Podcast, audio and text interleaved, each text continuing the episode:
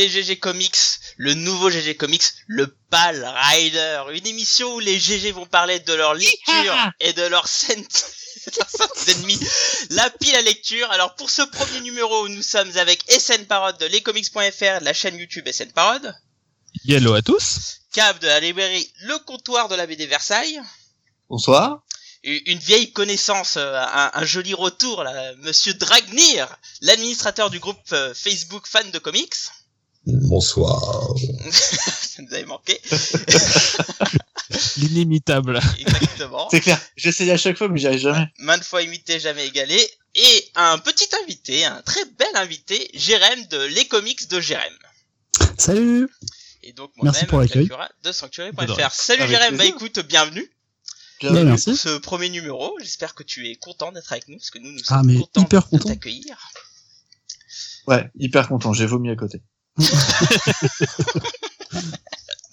Alors bon, pour ceux qui arrivent, et donc le Pal Rider est, donc un nouveau podcast, un podcast où nous allons parler de lecture et surtout des lectures qui proviennent de notre pal. Alors qu'est-ce qu'une pale Une pale est une pile à lecture. Une pile à lecture, vous savez, c'est ces énormes piles où on, on met tous nos bouquins les uns après les autres. Et puis euh, bah voilà, il faut un jour commencer à lire ces fameux bouquins. Et on va commencer avant par une petite euh, petite question que j'ai envie de vous poser, que ce sera une tradition pour les prochains les prochains Pal Riders. J'ai envie de vous poser cette petite question quelle est votre relation avec votre pal? Jérém, c'est toi qui es l'invité. Explique-nous euh, ce, ce qu'est cette pale pour toi. Eh ben en fait, moi je n'aime pas les pales. j'ai non, j'ai une sorte d'allergie à, à, ça en fait.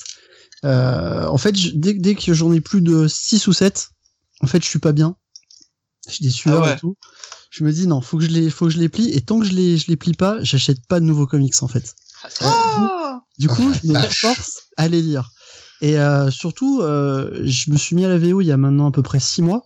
Mhm. Et euh, du coup, la VO vient aussi se rajouter là-dessus. Donc, euh, j'essaie vraiment d'avoir un, un, véritable. C'est comme c'est comme du sport en fait, tu vois. J'ai un j'ai une sorte de, de rythme que j'essaye de tenir et je j'essaye de jamais me faire dépasser par ma pile à lire. Parce que quand je vois justement les piles à lire un peu passé sur euh, sur sur internet des fois ça me je suis mal même pour les personnes en fait. Vraiment il y, y, a une explication là. Mais il faut pas parce que nous on se sent bien le, côté sportif euh, c'est ça qui change tout. C'est nous on est absolument pas sportif ça c'est ah, ah, ça, va être ça, ça en fait le truc. Non et puis le problème c'est que dès que je vais chez mon libraire j'achète un nouveau comics. Je sais très bien que ce comics va passer avant ceux qui sont sur ma pile à lire en fait parce que je vais en parler avec mon libraire, c'est génial et tout ça, et je rentre, je me dis bah faut que je le lise. Et du coup j'ai peur que ceux qui sont déjà dans ma pile à lire, bah ils traînent et ils vont traîner, traîner, traîner, traîner. Si c'est des séries qui suivent, bah, après j'ai du retard et j'aime pas avoir du retard.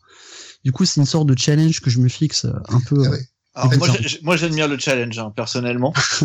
c'est une sorte de psychose, moi, je dirais. Plus. Ouais, c'est ça. Mais, je crois que je dois avoir des BD qui doivent avoir entre 7 euh, et 8 ans, euh, techniquement, que j'ai rangé hein, depuis, qui sont pas dans une talle mais si je devais sortir tous les bouquins, ils seraient encore dans ma palle, quoi. Ah ouais. Ah oui. Ça s'est fossilisé, quoi. Ah mais il y a des trucs en fait j'ai ah, pas eu il y, y, en a que j'ai jamais j'ai euh, j'ai rangé les bouquins je, sais que je les ai jamais lus j'ai jamais pris le temps il y en a qui ont connu le général de Gaulle mon bon monsieur ah bah non mais à, à, un moment donné si tu veux c'est que t'as deux options. J'ai raisonné comme ça il y a pas longtemps parce que j'avais besoin de faire un peu de, de ménage. Et euh, bah du coup je parle de ma palle tiens euh... bon bah voilà. Très bien. La transition est, belle. transition. En fait moi j'ai aucun problème avec ma palle on, vit très bien ensemble. Elle, euh, elle a une vie propre hein, elle s'installe à peu près partout dans l'appartement. À peu près toutes les pièces euh, toilettes euh, chambre encore cuisine ni salle de bain parce que ça craint un peu, mais le reste sans problème quoi. Bureau, euh, salle à manger, salon.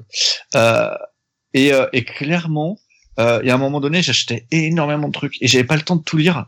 Et en fait, bah, j'ai dû ranger. Et parce que tu peux pas laisser indéfiniment des trucs qui font 1m50 de haut. Et donc du coup, j'ai rangé. Et récemment, j'avais besoin de faire un peu de place. Et du coup, je me suis dit que tout ce que j'avais pas lu et que je lirais globalement jamais, ça valait pas le coup que je le garde. Sauf, ah sauf deux, trois trucs où je me suis dit que un jour, je sais que je les ferai. Tu vois, j'ai, euh, j'ai, l'intégralité des, des Starman euh, en omnibus en VO. Oh. C'est super. je sais. Il y a, une, Une Ouais, petite, voilà. euh, Une de une plaisir, petite là. descente d'organes. Et, et je- et tu vois, c'est super, c'est une super série, c'est super bien à lire. J'en ai lu les trois quarts, mais j'ai pas lu les deux derniers. Et comme c'est super dur à lire et que ça me demande vachement de temps parce que c'est challengeant en termes d'anglais, en termes de lecture, bah je prends pas le temps. Et donc du coup, je les ai achetés quand ils sont sortis Mhm. en anglais à l'époque. Et, euh, et je les ai toujours pas lus. Mais ça, tu vois, je- jamais je les verrai. Je veux dire, jamais. Je garde mon intégralité de, des Starman euh, en six volumes. Mais j'ai j'ai jamais lu la fin. Je l'ai feuilleté, donc je sais de quoi ça parle, je sais ce qui se passe. Mais je l'ai jamais, j'ai jamais vraiment, vraiment pris le temps de le lire. Donc t'as une relation saine avec ta, ta pâle. Tu, tu es en amour avec elle, quoi. C'est ça. Oh bah on vit en, on vit en, c'est un peu comme un couple si tu Ouais, veux. c'est- T'es paxé à ta, ta pâle.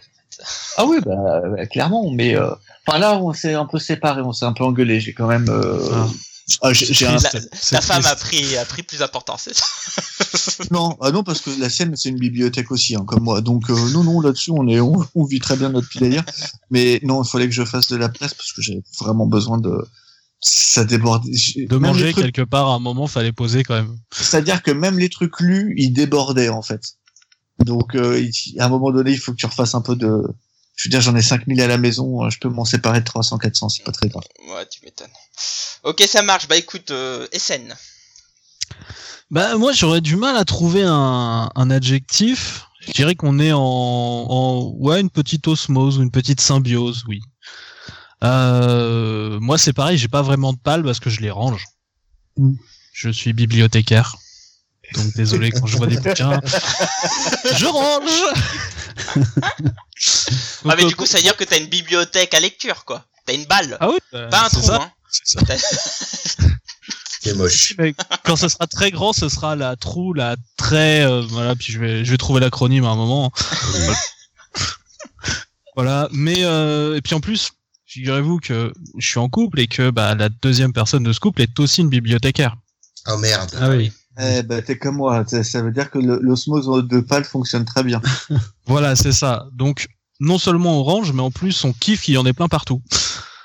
Et oui, fatalement. euh, Il y a une espèce de fétichisme euh, avec une sexualité particulière. Je peux comprendre, je peux comprendre. Ah, mais non, c'est ça. oui. Donc euh, donc bah avec ma avec ma bibliothèque, du coup, je m'entends super bien en fait. On parle toujours des livres, hein, C'est bon, ça. ouais. Certains sont pas, faut, que faut préciser. bah écoute, ça marche. Dragnir. Oui, comment ça va bien? Ça va être... Euh, moi, le mot qui me vient à l'esprit, c'est euh, architectural, en fait. C'est-à-dire que con- concrètement, ouais, ouais, c'est ça. J'ai j'ai créé de nouvelles pièces dans mon appart avec des nouvelles séparations à base de livres exclusivement.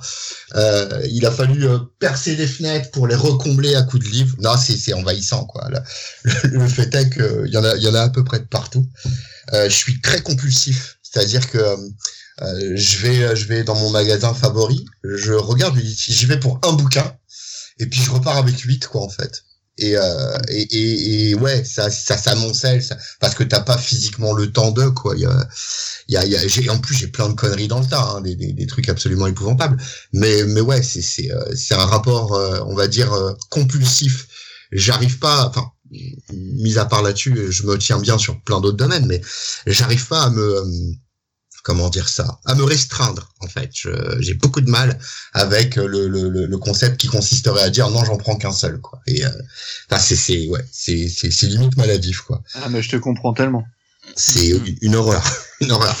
Ce qui fait que euh, au dernier décompte, je sais pas, je dois avoir euh, alors uniquement en BD, euh, je parle franco-belge majoritairement et comics, je dois avoir euh, 300 à 400 livres de retard à peu près. Oh. À peu près, ouais. Et, euh, et en Ouais, termes, euh, en termes de, en termes de romans, je dois en avoir euh, ouais, une cinquantaine à peu près Mhm. de, de, Ouh. de, de retard, à peu près. Mais je le vis bien parce que c'est une promesse en fait. C'est, euh, tu vois, c'est, c'est se dire, bah, il me reste des trucs. Tu vois, c'est, euh, c'est la, la Ça veut dire tristesse. qu'en- en- ça veut dire qu'en confinement, tu vis bien, quoi. Ah mais, mais mortel, je te jure. Même, s'il me manque des couvertures, un truc, je me fabrique un machin, je fais des cabanes. Un un Ah ouais, ouais, a- D'ailleurs, c'est très envahissant. Et, euh, et ma femme, qui est pourtant euh, une femme formidable et qui, euh, qui est absolument géniale euh, de ce côté-là et dans, et dans plein d'autres, Elle aussi, elle commence, elle commence à me dire que ça commence à être un peu envahissant parce que bah ouais, il y a, je sais pas, dans l'appart, il doit y avoir entre euh, 100, ouais, entre 4000 et 5000 bouquins, plus à la cave, plus chez mes parents, plus, enfin, il y a, c'est, c'est- il y en a de partout, quoi. Ça déborde, ça dégueule. Mais bon. C'est, c'est aussi un plaisir de posséder l'objet, quoi, en fait. Il y a- la, lecture, clairement. Ouais. Euh, et puis il y a la possession de l'objet, quoi. Faut, faut, enfin, c'est très matérialiste et très con. Mais voilà, me dire que j'ai une belle bi- bibliothèque Delirium, bah, ça me fait bien plaisir. Par exemple, vous voyez. Oh, Pour ne le- serait-ce pour la pas une, une, une pub cachée que tu viens de faire Si, un placement de produit. Ouais, ouais, ouais, tout à fait. Pour le Eh poteau ben, Tu fais bien, tu fais bien, tu fais bien. Je m'attendais à une autre marque. Oui, ça aurait pu aussi. mais non, on m'y attend là-dessus. Donc bon. J'ai- J'aime Ah, la d'accord. on en parlera, on en parlera. Bon, il reste plus que moi. Bah, alors moi, moi, vous le savez, hein, j'en j'en parle souvent. Euh, moi, ma palle, euh, c'est c'est c'est une relation malsaine, c'est une relation cauchemardesque parce que moi, elle trône devant mon lit et elle me regarde, elle me dit, bah tiens, t'as dépensé autant d'argent, ce serait peut-être temps que tu les lises. Et comme j'ai un peu euh, le même syndrome que Dragnir, c'est-à-dire que je vais à la boutique et je me dis, allez, j'en prends un, puis je repars avec 4-5 plus euh, effectivement mes réceptions de SP que je lis en priorité et bah fait que cette palle euh, elle grandit et grandit. Et en fait, ce qui est marrant, c'est que Jérém, c'était il y a moi, il y a 4 ans. En fait, il y a 4 ans, j'arrivais à tout lire, et puis arrivé un moment où j'arrivais plus à tout lire, et bah ça a donné le monstre qui existe aujourd'hui. Euh, euh, évidemment, je suis pas le pire, hein, mais moi je- j'en souffre quoi. Euh, alors après, l'avantage, c'est que quand il y a des pandémies, et bah là, là on est bien, parce que finalement on dit ah là je vais te faire, euh, je vais te faire la peau ma belle, tu vois là. Donc là, depuis le depuis le, mon retour de vacances, bah je- j'en ai lu pas mal, j'ai lu des omnibus, etc. On en parlera après. Mais euh, mais bon, effectivement, par contre, j'aimerais bien qu'elle soit un peu plus petite parce que ma palle, elle est trop grande et ça montre que je mange, je lis pas assez vite, j'ai encore beaucoup de choses à lire. Et moi, ça me stresse aussi. Donc Jérém, euh, t'es mon frère. Alors, moi, moi, je voudrais rajouter une dernière chose sur le fait que ça me stresse pas. Euh, je suis libraire BD. J'ai Ouais. 6000 nouveautés par an. Mec, techniquement, ma palle de base, c'est tout ce qui sort en nouveauté. Ouais. Ouais, bah oui, fatalement, c'est un métier. Toi, t'as, toi, ta palle, t'en as fait un Ouais, métier. tu peux pas esquiver, quoi. C'est... Donc, si tu veux, euh, déjà, je sais que je pourrais jamais tout lire. Et, euh, et euh, tu vois, je suis repassé à, à la boutique euh, hier euh, pour pour prendre des trucs. J'avais des trucs de enfin, on s'en fout. Et, euh, et j'ai regardé, j'ai fait bon, qu'est-ce que je prends? Parce que je- tu vois, j'ai déjà une palle, mais j'ai repris des bouquins en plus, quoi. des trucs que j'avais pas lus, j'avais pas eu Ouais. le temps, des nouveautés que j'avais pas pris parce que j'ai fermé, ben un peu précipitamment, quoi. Euh, donc voilà. Ah, C'est marrant parce que là, je dis sur le chat, il y a, il y a Guy Garner qui dit euh, il y a 4 ans, j'avais trois, qua- euh, j'avais trois quarts d'une étagère et Billy à lire. Je me suis mis en tête de tout finir comme un malade, j'ai réussi. Et il y a un an, et aujourd'hui, je suis un peu dégoûté de n'avoir que ce bout de pile pour tenir pendant le confinement. Bah ouais. Ouais. Eh ouais, mec, tu Ah, vois, toujours mon une- ami. Pas, ça. Voilà. nous, nous, on avait prévu. On savait. On Ah avait, ouais, prévu, clairement. Pour nous. on avait prévu que des Chinois mangent des pangolins ou des chauves-souris euh, Ah. pour nous confiner chez nous, quoi. Ah, soit dit en passant, moi, par rapport à ce que j'avais prévu, c'était largement plus crédible, l'invasion extraterrestre. Hein. C'est vrai, c'est vrai, c'est vrai. Franchement, c'était plus crédible, mais malheureusement, c'est pas arrivé. Moi, je voulais des zombies. euh. Ben ouais, ouais, non, mais tous, on avait une idée comme ça. tu sais, puis Ah, ça ça, c'est ma plein de femme qui gueule. voudrait qu'il y ait des zombies. euh, Elle se Ah prépare non, tous les jours. euh. C'est grave la classe. Ouais, enfin, bof. Zombie, c'est non, zombie, c'est bof. Zombie, tu sais qu'on va y passer. Les Exactement. gros d'abord, mec. Ouais, tu sais c'est les Moi, vrai, je jette ma vrai, femme direct vrai. en premier hein, aux zombies. Hein. Je Ouais. rigole pas avec ça. Hein. Logique. Elle me regarde direct. Là. Ah, mais les- L'invasion extraterrestre, ça aurait de la gueule, mais là, regarde, tu crèves, t'as la goutte au nez et la crotte au cul, c'est débile quand même. Ouais, mais Enfin bon, là, rien. on va pas parler d'invasion de zombies. On parle d'invasion de bouquins. Ah, tu sais pas. Donc, euh, tu sais pas. donc rentrons un peu dans le vif du sujet, rentrons un peu dans ce Pal Rider. Donc, je vous explique euh, pour ceux qui écoutent ce podcast et sur ceux qui sont en live. Donc, euh, ce qu'on va faire, c'est que chacun va parler de d'une lecture qu'il a fait récemment dans sa palle. Donc, je vous mettrai sur ceux qui sont en live euh, un lien vers la photo de, de la palle en question. Et euh, et puis euh, dans, une, dans un second temps, eh bien, c'est nous qui allons conseiller à la personne en question euh, des lectures de sa palle. Voilà. Et pour ça, on va commencer par Jérém. Alors, hop, je ça. mets dans le chat. Vers, vers le réseau. Et Jérém, qu'as-tu lu dans ta palle qu'on a mis euh, sur Facebook? Eh ben écoute, euh, j'ai sélectionné un comics d'un auteur que j'aime beaucoup. Euh, Un je sais grand que je suis un très grand je- auteur. un, un très grand auteur. Je, je sais que je ne suis pas le seul dans dans cette conversation à l'aimer. Il s'agit du grand euh, Bri- Brian Michael Bendis. Oh, On ne Voilà. peut pas commencer mieux podcast. C'est vrai que ça se fait plaisir. Je, je suis un grand fan de Bendis aussi. C'est un euh, point Bendis dès le début et en plus il a Ouais. mis des gens pour le faire à sa place. Il, c'est- il sent même le Ah de ouais, faire alors là, lui-même. C'est un coup de génie, les gars. Je pourrais sortir, c'est quoi Je pourrais sortir, je sortirais. C'est ça. Non mais non mais Bendy ça fait des bonnes choses aussi hein, et, euh, et quand j'en- quand j'entends tout ce qu'on dit sur lui des fois je me dis c'est un peu dommage parce qu'il y a quand même des choses euh, je trouve qu'il a fait Il y a, il y a il y a- 25 ans, 30 ans. oui il y a un petit moment mais euh, tout le Jinx World et tout moi c'est un univers que, que j'adore et qui est euh, je trouve on en- enfin c'est un, un univers dans lequel on ne parle pas souvent en fait. Et puis même s'il a fait des choses pas forcément toujours bien chez Marvel enfin ça a quand même été euh, un des grands architectes euh, je trouve de, de l'univers Marvel pendant un petit moment. Donc Oh, bah, sûr que je- je pense qu'il a pas pu être au top toujours, mais mais bon, je, je l'aime bien. donc, rentre euh, pas dans son c'est- jeu. Et en fait, il a, il a un hôtel chez lui euh, de, de l'homme rasé. Non, non, sérieusement, Bendis, moi je, je considère que Bendis, globalement, jusqu'à. Euh, même C- Cédar de Ville, je suis moins fan, mais euh, je trouve Ah, qu'elles sont, qu'ils sont de ça. Qualité. pas dire ça. Je pense que. ah bah si, je suis pas. Je trouve que c'est trop Miller, quoi. Enfin, c'est c'est du repompé de Miller. Il y avait C'est ça. Ultimate, il y avait Ultimate. Ultimate était très bien. Euh, Ultimate était très bien et euh, Ultimate Spider-Man, je pense que euh, même si euh, sur la fin je lisais plus, je pense que c'est une série qu'il a su maintenir de bout en bout. Ah, mais, Euh, mais- même, avec sur la fin, très franchement, c'était très Ah très oui, bien. oui.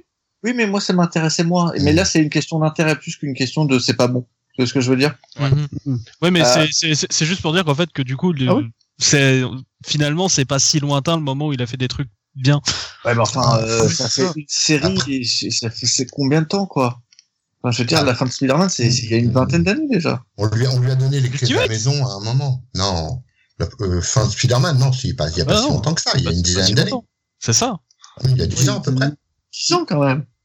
Bah, ça Ah, date on- Secret Wars. On- oui, c'est ça. Un peu, euh, oui, ouais. Ah oui, non, clairement, oui. euh, j'ai- tout lu. 10 ans à peu près. Ah Ouais, ouais, disons. Ouais, après on lui a donné les clés de la maison. Est-ce qu'il fallait, est-ce qu'il vraiment il avait les épaules pour ça? Moi, ce mec-là, je sais qu'il a écrit Torso, qui est, qui est juste Oui. génialissime. Excellent, incroyable. Je sais qu'il a fait. Thing, je sais qu'il a fait Powers. Euh, donc Euh, un mec comme ça, tu peux pas cracher dessus. Ça met Twitch. euh, et- Ouais, ouais. Oui. Mais, mais lui donner les clés de la maison, c'est vrai que c'était peut-être pas la, la chose à faire. En tout cas, vu ce qu'il en a fait in fine, vu comment et dans quelle euh, dans quelle voie sans issue il a conduit à peu près, euh, enfin pas pas forcément l'ultimate, mais le reste. Non, ouais, c'était pas c'était pas forcément euh, ce qu'il lui fallait, on va dire. Mais Mais c'est pas un mauvais auteur, on peut pas Mais- dire. Moi, je suis pas forcément d'accord, mais là, on fait pas un GG Comics sur Oui, Bendis. On, on Non, mais parle de la lecture de Eh Jérém. ben, regarde. T'as vu la, la passion, je- la passion de Bendis quand même. Euh, c'est clair. je vais regarde, je vais recentrer le débat. Mais Bendis- c'est des années de provocation. Bendis, pour moi c'est un c'est un auteur de polar et c'est un très bon Oui. auteur de polar. ouais, ouais, putain, Et pour revenir sur la pile de Jérém, je suppose que tu as parlé du Clark Kent Superman. C'est ça. On est quand même sur du polar au final. Oui, bien sûr. Oui. Mais c'est pour ça que c'est pas si mauvais que ça. Il, il y Ah est ouais pas encore. Hein. Comment là, ça, il y est pas encore Oui, Bah, oui, dans- il il y est pas encore. Là, en Là, fait, sur- sur, c'est sur pas la mini-série. Attendez, on va en parler après, Jérém. Ouais, non, mais d'ailleurs, laissez-le parler. Attends. Laissez Jérém parler. Bah alors moi, cette lecture, je vais un petit peu quand même la, la décrire quand même. Pour moi, je la, je la vois vraiment comme une lecture en trois parties. Je l'ai vraiment vécu comme ça quand, je l'ai lu. Il y a vraiment bah, toute la partie euh, de la vie de famille de, Clark avec son fils, avec Loïs, sa vie au Daily Planet, euh, Loïs qui est parti faire euh, un roman. Donc c'est vraiment toute une vie familiale. Après, on a une deuxième partie qui va être sur un, un pyromane qui, bah, déclenche des feux un petit peu de partout dans la ville et euh, où justement bah, Superman va faire la rencontre d'une pompier avec qui il va mener l'enquête. Ça, j'ai trouvé que c'était intéressant qu'on qu'on se ramène, qu'on se rapproche plus de gens normaux entre guillemets. On a on a quelqu'un qui est pompier, donc euh, je trouvais ça cool comme idée. Et enfin, il y a la troisième partie avec un. Alors, alors, je je suis pas un spécialiste de l'univers d'ici, mais il me semble que c'est un nouveau personnage, Oui. euh, Rogol Zar, là, qui est un ennemi de Krypton, qui veut vraiment détruire euh, tout ce qui est en lien avec Krypton. Donc j'ai bien aimé aussi ce côté euh, de vouloir tout détruire. En tout cas, ce premier, euh, ce premier tome, en tout cas, m'a bien, bien plu. Et je dis pas ça parce que c'est du Bendis. Hein. Euh, mais moi, ce que j'attendais, on parlait de Daredevil juste avant. Moi, ce que j'ai aimé qu'il a fait avec Daredevil, c'est de casser le personnage. Et moi, quand j'ai su qu'il allait arriver sur Superman, je me suis dit que Superman, moi, je trouve c'est un personnage intéressant, même si beaucoup de personnes ne le trouvent pas. Moi, je trouve qu'il est intéressant et j'ai, je sais pas ce que vont donner les autres tomes, mais j'ai envie de le voir détruit psychologiquement en fait et qui se relève en fait. Alors moi, c'est ça que j'attends. Ah. Je sais pas si ça sera Tu- ça dans tu, la tu suite. verras, bah, tu verras par la suite, on va Mais, pas euh, mais, euh, Mais moi, c'est ça que j'aurais, c'est ça que j'aurais attendu. Euh, en tout cas, parce que je trouve que c'est c'est intéressant. Et euh, il y a aussi la Justice League qui est utilisée subtilement. Je trouve que c'est pas trop euh, forcé. C'est vraiment bien dosé, j'ai trouvé. Euh, Il y a aussi euh, bah, Kara aussi, sa cousine qu'on voit, qui, qui, qui essaye de l'aider justement, mais on voit qu'il galère un peu euh, psychologiquement, qu'il la rejette. Et moi, il y a un truc qui m'a fait beaucoup rire, c'est euh, la blague que font des civils sur son slip. Ça peut paraître con, mais moi, ça m'a fait rire parce que c'est c'est la guerre. On voit que la ville est détruite et euh, et on rigole de pourquoi il a un slip, euh, pourquoi il a remis son slip par-dessus son pantalon. Mais Bon, ça, alors, ça ça Ça, ça, c'est Ouais, une bendisserie pour moi, ça. hein. alors, ça, c'est un truc que je comprends pas. Batman, c'est la même chose et personne, Bah ne, et personne ne dit rien. Parce que c'est moins flashy peut-être que rouge. Ouais, c'est ça. un débat, c'est un débat qui, qui a 80 ans, ça. C'est, euh, il y a toujours eu, euh, il y a toujours eu ces, euh, ce- cette histoire de slip et même limite de cap qui, qui, qui venait coller au personnage. Ça, c'est, c'est, c'est vieux comme le monde. Donc que Bendis reprenne euh, un poncif sur le sujet, bon, pourquoi pas C'est, c'est, c'est pas forcément gênant pour le coup. Mais bon, Ouais, c'est une petite blagounette, c'était sympa. voilà, c'est ça. pas Oui, choqué. ça. sûr. Ta- Alors, pour, pour remettre en question, euh, dans le contexte, alors, toi, t'as lu le tome, euh, alors c'est... Tome 0, je crois, il s'appelle. Tome Euh, 0, voilà. En fait, tome moi, 0, la c'est la mini-série, Man of Steel. Steel, ouais. euh, qui en fait introduit Bendis à l'univers de DC Comics. Hein, s'il faut, faut pas oublier que c'est sa première série chez DC hein, quand il fait ça. C'est ça. Oui. Ouais. Sur Superman. Et, et en plus, enfin moi, le truc que j'ai beaucoup aimé sur ce tome-là, c'est qu'il y a que des dessinateurs de fous quoi. Ah, il y a un paquet de dessinateurs en plus hein, sur, sur ce titre. hein. Il, il lançait, il lançait Bendis chez DC. C'était, euh, le, le- ils avaient chopé à Marvel et c'était le, le grand bonhomme qui rentrait. C'était le coup de force. Évidemment qu'ils allaient pas lui mettre euh, le, le dernier des clampins. Ça, ils, ils avaient des équipes, des teams à vendre. hein, Ça c'est Je veux dire, sûr, personne s'y attendait à ce que Bendis passe chez, euh, chez DC. clairement. C'était- une surprise quand c'est arrivé. Euh, encore plus sur Superman. Je veux dire, tout le monde l'attendait sur Batman.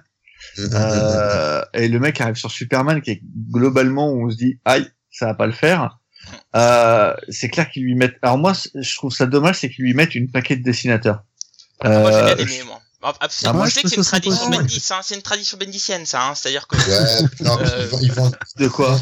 Et ben en fait, euh, avant, quand il finissait un run, il prenait euh, tous les artistes qui existaient dans le monde entier et il faisait tous une page. Donc euh, là, je pense que comme il arrivait sur quelque chose, il s'est dit bah je vais faire Ah. pareil à l'inverse. je Ouais, il a tous voulu les marquer, gros ouais. artistes pour commencer. Ouais. oui Quand moi- on ouais, sait pas écrire, on fait dessiner les Ouais, autres. c'est Ah là c'est là. surtout qu'il a un gros, Oh, car- il a un gros moche. carnet d'adresses et puis c'est tout, oui. Bah, pas de mais, euh, mais tu vois moi je trouve ça je trouve ça dommage parce que Bendis c'est aussi quand même connu et ça pour le coup c'est un truc que je lui reconnais euh, pour euh, travailler très longtemps avec le même dessinateur Tout à fait. Mm. Et, euh, et moi, je Oui, pense que quand quand t'arrives sur euh, Man of, enfin, sur Superman chez DC et que tu veux marquer un peu le titre de ton empreinte, tu te pointes pas avec 35 dessinateurs, quoi. Après, je pense que c'est justement pour ça qu'ils ont fait une mini-série. C'est ça. Et qu'ensuite, euh, et qu'en- et qu'ensuite, après, il va y avoir en effet un cast Pour un moi, peu la, régulier sur pour les moi, séries la mini-série Man of Steel, c'est pour, euh, c'est pour que Bendis fasse genre, regardez, je suis meilleur que Byrne et je vais redéfinir Superman comme Byrne l'a redéfini dans les années Non, 80. pour, pour moi, c'était pour appâter Oh le chaland. C'était pour appâter le chaland. Mais t'avais pas besoin d'appeler ça Man of Steel dans ces cas-là. Ouais, non, mais tout le monde a appelé à un moment ou un autre euh, le, le- le- son propre concept comme étant Man of Steel. Je sais pas s'il a voulu se, se mettre en lieu et place de Berne. Et je crois qu'ils ont, tu sais, c'est comme le principe du crisis qui revient systématiquement. Là, voilà, le Man of C'est ça. Ça revient, point. C'est juste une appellation de base. Je crois pas que ce soit de sa volonté. Je crois que surtout que DC a une, euh,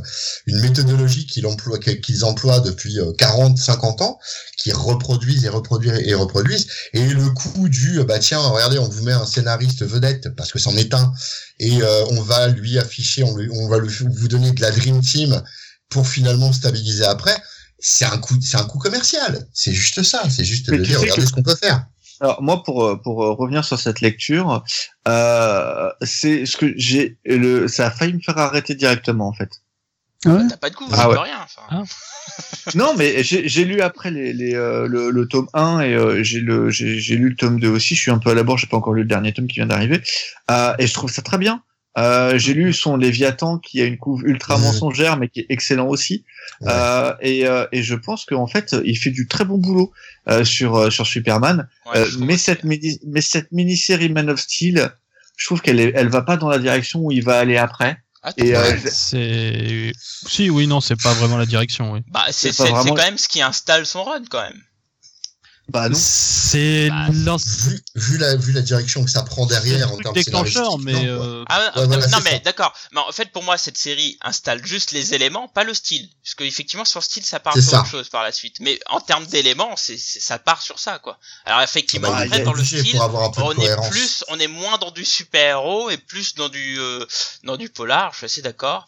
Mm. Euh, mais euh, et c'est et c'est du sou- et du coup, pour moi, c'est ce qui en fait une bonne surprise.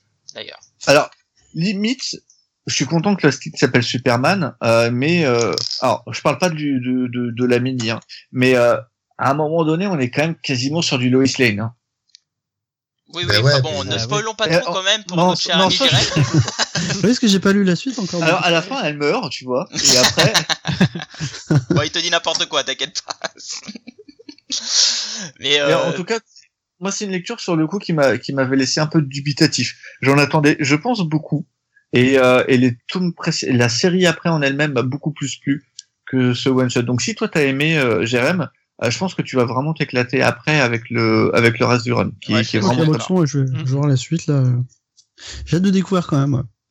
Alors sache que en gros t'as parce que par la suite du coup t'as as deux séries hein t'as la série Superman et Action Comics qui a été rassemblée C'est sous, sous le même nom chez Powerban et donc t'en as une qui est plus typée super héros et l'autre qui est plus typée polar en fait D'accord, ok. Ouais, vie commune, vie courante, enfin, ouais, ouais, ouais. Il y en a une, c'est du Greg Rucka et l'autre, c'est du Superman. Ouais, c'est ça. C'est Oui, ça, un peu de choses près, c'est Ça ça. Fait, c'est- ça fait du c'est- mal de dire quand même que Bendis fait du Greg Rucka, mais c'est Hmm. tellement ça.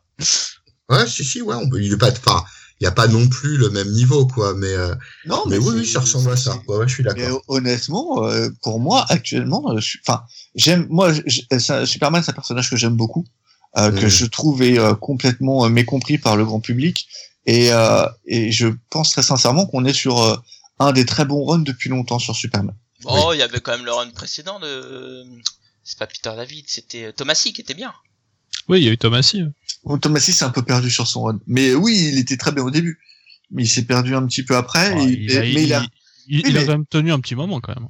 mais euh, avant Thomasy, il y a quoi? Bah, avant Thomasy, euh, moi j'ai envie de te dire qu'on arrive dans les New 52, donc euh, Les moi gars, je vais pas, je vais, Momo, je vais- je vais pas Momo pouvoir qui a fait un truc what the fuck euh, il y avait Momo, Perez il qui est- avait Momo, fait euh, nul. Momo que j'adore, il a fait de la merde. Je suis désolé, son T'es pas dans un bon passage, hein. euh. c'est pas un bon passage quoi. Enfin Superman globalement euh, le run de Geoff Jones qui était juste avant J'ai- pas trouvé ça désintéressant le Momo était pas mauvais mais pas foufou. Euh, et, et là euh, t'as après t'as Ah, du non, 52 quoi. Enfin bon attendez on a fait tout un podcast sur Superman j'ai pas envie qu'on tombe dedans quand même Ouais, j'étais pas là moi. Mais, euh, Et puis Jérém plus, il était pas pas. là. grave les absents Eh, j'aime bien. Superman. en tout cas, en tout cas, Jérém, euh, pour une première lecture euh, et pour se lancer, je trouve que, enfin, j'espère que t'as bien aimé parce que la suite est, est même meilleure. Donc pour le coup, on t'invite à progresser dans ça. Bah écoute, ouais, j'ai vraiment hâte de découvrir la suite. Et pourtant, je suis pas un, enfin, je suis plus un lecteur Marvel à la base. Je lis beaucoup moins de DC. Euh, mais en tout cas, cette série, ouais, je vais, je vais me la procurer pour avoir la suite, ouais.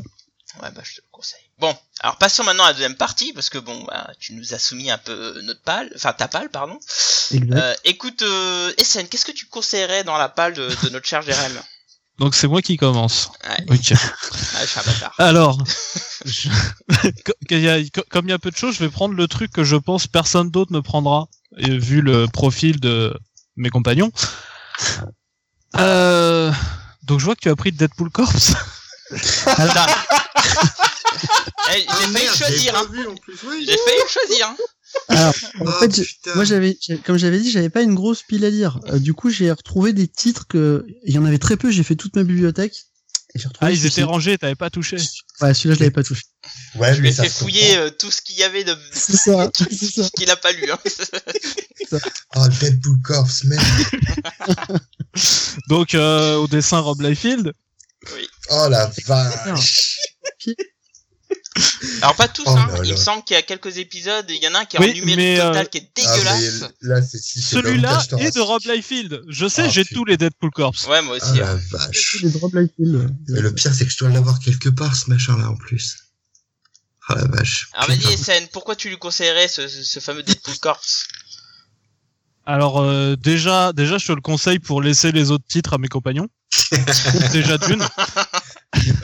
Enfin, pour Deadpool. Euh, Ouais, voilà pour Deadpool, euh, pour euh, Deadpool aussi. Ouais. ouais. Enfin bref. Ouais, moi j'ai préféré le Kid, moi, Deadpool Kid, il me fait, il me fait marrer. moi. Ah, Le il, a- ca- il, il, il est un peu chiant quand même le kid. Ouais, il, Bah, ouais, excuse-moi, il est c'est Deadpool, trop, euh, il est trop évidemment. rond dedans. Non, Ed, Ed Pool est très très bien. Ouais. Je- Oui, je- oui. Avec son hélice sur la tête, je trouve euh, il, il, il est magnifique. Et puis c'est un zombie. Donc Et il, un gagne des points. donc il est Il gagne cool. des points. Voilà. Et puis l'autre c'est un chien donc il gagne des points aussi. Ouais, Dog Pool. Non, alors là, non, absolument pas. Mais si, Dog Pool, quoi. On, Tout ça on- parce eh, que c'est pas 4 poules. Exactement. on t'a laissé Bendis. Est-ce que tu peux nous laisser les chiens s'il te plaît Merci. Alors, de ce que je m'en souviens du scénario, là ils vont euh, dans l'espace et ils vont, euh, enfin il va y avoir un truc avec. euh, je crois qu'il y a le jardinier et puis il y en a un autre, c'est le, le gardien. Enfin bref, c'est. avec le gardien, il me semble. hein. Il y a Mais que il y a le jardinier aussi dans l'histoire. Il y a- En tout cas, à un moment, il est là. Ah, ouais, remarque, après, c'est des. Ouais, oui, Ouais, ça, ça se c'est- bon, pourquoi pas. Voilà. Et euh, en gros, euh, ouais, ça va. c'est- principalement une, une petite histoire qui va sans queue ni tête. Hein. Ah, ben, c'est Deadpool Corps, donc, euh, Ouais, il y a voilà. pas de joli. Ouais, moi, moi, franchement, c'était une époque où il y avait très peu de bons Deadpool, et j'ai trouvé que celui-là était tout juste moyen, et du coup était meilleur que ce qu'il rêvait dans le truc. Donc du coup, ça passait. Bah, oui, bah par rapport à Daniel Way, forcément. euh, Ouais, non, mais voilà. Ça dépend pourquoi t'achètes du Deadpool. Si c'est pour euh, avoir quelque chose d'un petit peu profond, ouais, oui, euh, c'est c'est pas non, euh, rien à voir. Mais si c'est juste un truc complètement décérébré, what the fuck, qui part dans tous les C'est sens, ça. ouais, si, c'est- ça passe. Enfin, En plus, pas- en plus, vous avez en prime un petit bouquin euh, qui vous permet de vous donner un peu la chiasse avec le, les fields. Et franchement, pour les toilettes, ça passe nickel. Ouais, ouais, c'est ça. C'est un vrai bon laxatif. En fait. c'est ça. c'est exactement ça. Bon, par contre, ce qui est triste, c'est qu'il te manque des bouts. Ouais, ouais, que celui-là. J'ai que celui-là, ouais. C'est le numéro 1 d'ailleurs. C'était les. Ouais, mais il y, a un- y a numéro zéro, figure-toi. Ouais, il y en a Ah, il y a un. Ah, je croyais que t'avais les deux précédents, moi. Ah non. Ah, même mais pas non, mais là, tu vas en rien comprendre alors. Non, mais si on Alors, Après, c'est alors, Deadpool, donc. je ça va pas l'empêcher de lire. Hein. C'est C'est ça. Oui, Alors, si tu veux, je peux te hein. proposer de te vendre le 0 et le 1. Alors non, moi je les garde, que voilà. Non, Alors, si garde tu veux, grosso merdo, c'est euh, le Deadpool qu'on connaît d'habitude, qui fait équipe avec des versions alternatives de lui-même. Ça. Il y en a une, c'est une femme. Il y en a un, c'est un gosse. Il y en a un, c'est un chien. Et l'autre, Ouais. c'est la tête de l'univers Marvel Zombie. Voilà. D'accord. Avec une hélice sur le crâne pour Ouais. voler. C'est magique. Ça, Et- Et donc, t'as vraiment le tome où il y a que Liefeld de dessin. Donc, euh, t'as Et vraiment super bien choisi. Et ça, c'est Oui, beaucoup moins bien. magique. Mais euh, ouais, franchement, ça va en, en divertissement euh, bon enfant, ça passe. Oh ouais, mais ça laisse des traces dans le caleçon quand Ouais, même. Hein. ça, En- Franchement, en tu fin peux le mettre en, fin bas de la pile confinement, ou quand à tu côté sais que des ça shots. va être... Non, mais quand tu sais que le confinement va être levé, t'as plus que ça à lire, bon bah, voilà quoi. Ah voilà, c'est ça en fait. Hein. Ça, ça va dépanner, Ouais. mais... ouais, ça. Quand t'as plus de papier cul, Instruction bon, intestinale. euh, quand tu le lis et tu des non, pages. non, respectons, respectons l'objet. Respectons l'objet. Par contre, ouais, au niveau du sphincter, c'est dilatant. Très bien, bah merci SN. Cab, est-ce que tu le conseillerais autre chose? Euh, oui, oui, oui, euh, je voudrais juste savoir euh, qu'est-ce que contient le Black Widow 3 pour savoir si je le conseille ou pas. C'est, euh, j'en parlerai après. C'est le truc de Carrefour, ça. Ouais, c'est le truc Ouais, de c'est ça, Carrefour. ouais. J'en C'est ça. Et parlerai pourquoi après. t'en et, et pourquoi t'en parleras après? Je peux pas en parler d'abord à ta place Bah écoute, Parce si que tu veux, on en parle ensemble, si tu veux. Je te, je Mais il y, y a quoi dedans? Alors en fait, dedans, t'as les deux mini de Greg Ruka. Euh, tu sais, sur avec euh, Yelena, enfin l'autre Black Widow. Ouais, je m'en rappelle pas. C'est vachement bien de m'en souvenir. je Voilà, c'est plutôt pas mal. Et la dernière, attends, du coup, je l'ai pris dans mes mains là, la dernière mini-série, euh, c'est dessiné par, euh, parce qu'il y a John Paul Leon qui dessine dedans, donc c'est beau. Et puis le reste, c'est pas. Euh, bah, mais je Et conseillerais voilà, pas. et le c'est Paul Cornell, c'est ça. Eh ben, t'embête pas, je le C'est un peu pas. moins bien. Euh, qu'est-ce que je conseillerais? Euh, pff, oh, Pourquoi pas le... Non, Spider-Man, c'est où? T'as lu les deux autres de Spider-Man de Ward Mackie et Romita Junior? Ah non, mais ça en fait, c'est ce que je disais, c'est des, des fonds de bibliothèque. Hein. Je, Ah ouais. Vraiment. hein. Non, en En fait, fait, ils étaient du coup. euh, Tout en bas, C'est- perdu. des cash converters, en fait. Ouais, c'est ça. Mais parce que en, en soi, ça, c'est, c'est, on est vraiment sur le le bas du bas. Je veux dire, même Panini à l'époque, qui avait le vent en poupe, euh, a pas publié la suite euh, en, en, en 100%, quoi. C'est euh, c'est non, quoi. Non, mais si c'est Ah. dans la pile, c'est peut-être justement parce que, bah voilà, c'est pas. Quoique, il y a de la qualité quand Bah même. écoute, non, non, bah écoute, Oui, si, oui, oui. si- si on doit faire euh, des trucs de qualité, euh, Manhattan Project, hein, Ouais. voilà. Euh, donc Manhattan Project, c'est euh, l'histoire euh, des de savants euh, fous globalement qui travaillent donc sur le projet Manhattan, qui était un, un projet qui a vraiment existé, euh, qui a servi à faire la bombe atomique, sauf qu'en fait, euh, comme on l'apprend dans ce comic, c'est un pro, la bombe atomique, c'était un c'est un truc pour vendre le machin en fait. Et, euh, C'est pas du tout leur projet principal. Ils travaillent sur plein d'autres choses.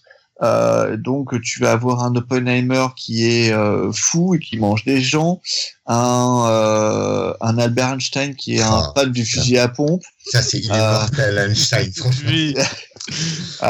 et, et plein d'autres choses comme ça. C'est du c'est du Jonathan Hickman qui est lisible. C'est-à-dire que pour le coup, euh, même si ces personnages sont froids, ils sont fous ils s'attachent à ces personnages, ce qui est un truc qu'il fait très rarement. Euh, de faire du, du character driven, il fait souvent du plot driven.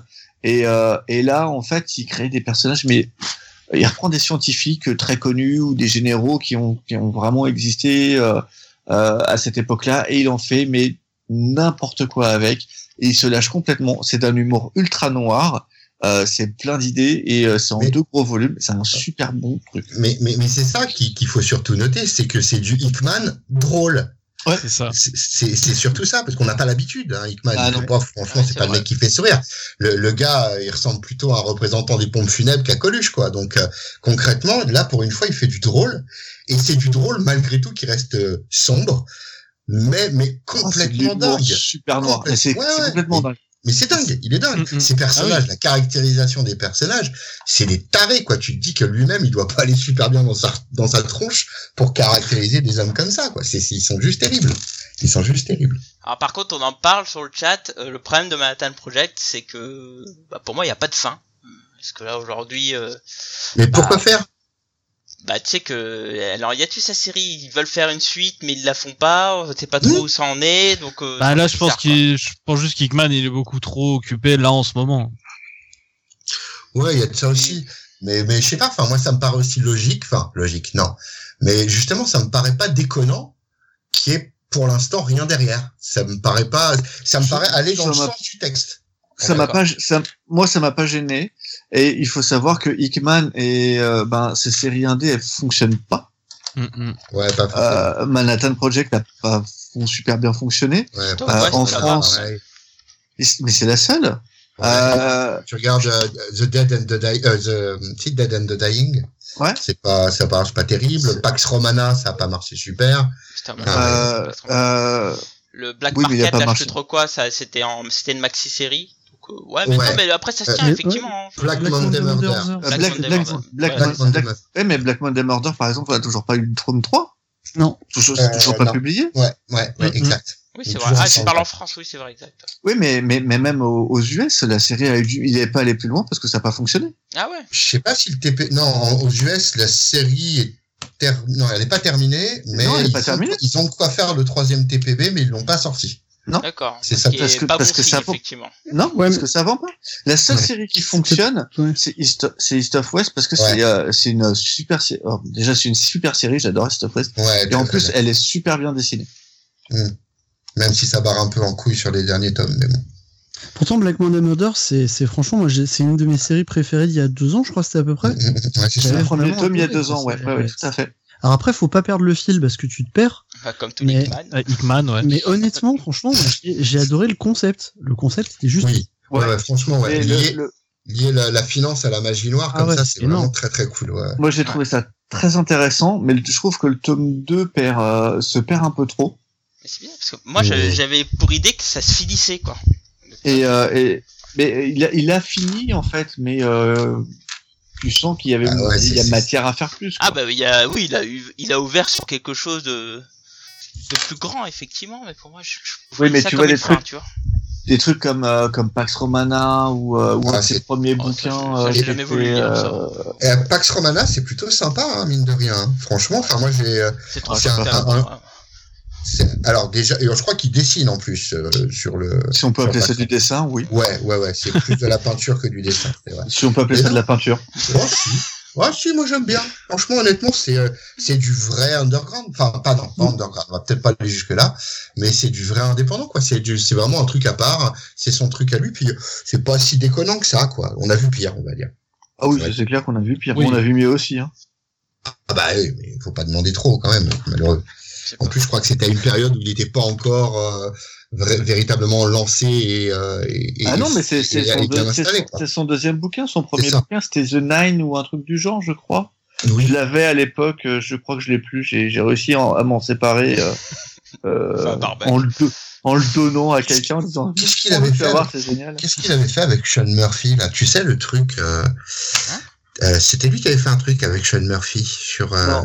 Non, non, c'était un. tu je dois confonds confondre. avec quelqu'un. Rick Remender, c'était Rick Remender donc qui avait fait avec euh, Sean Murphy quelque chose. Remender Un truc sur la-. Ouais. Un truc euh, de la flotte avec la lune à la fin. Non, ça pas si- c'est C'était quoi ça déjà? ça c'est pas Hickman. Euh, c'est ton truc là. Je sais plus. C'est le truc avec les vampires là, enfin pas avec le vampire, avec le truc sous Oh, le moins du monde. Ouais, ouais, ouais. The Wake, The Wake. The Wake. Bah c'est pas, c'est pas Hickman. The Wake? Non, c'est pas Hickman. Je sais plus. Bon, on s'en fout. Je dis des conneries.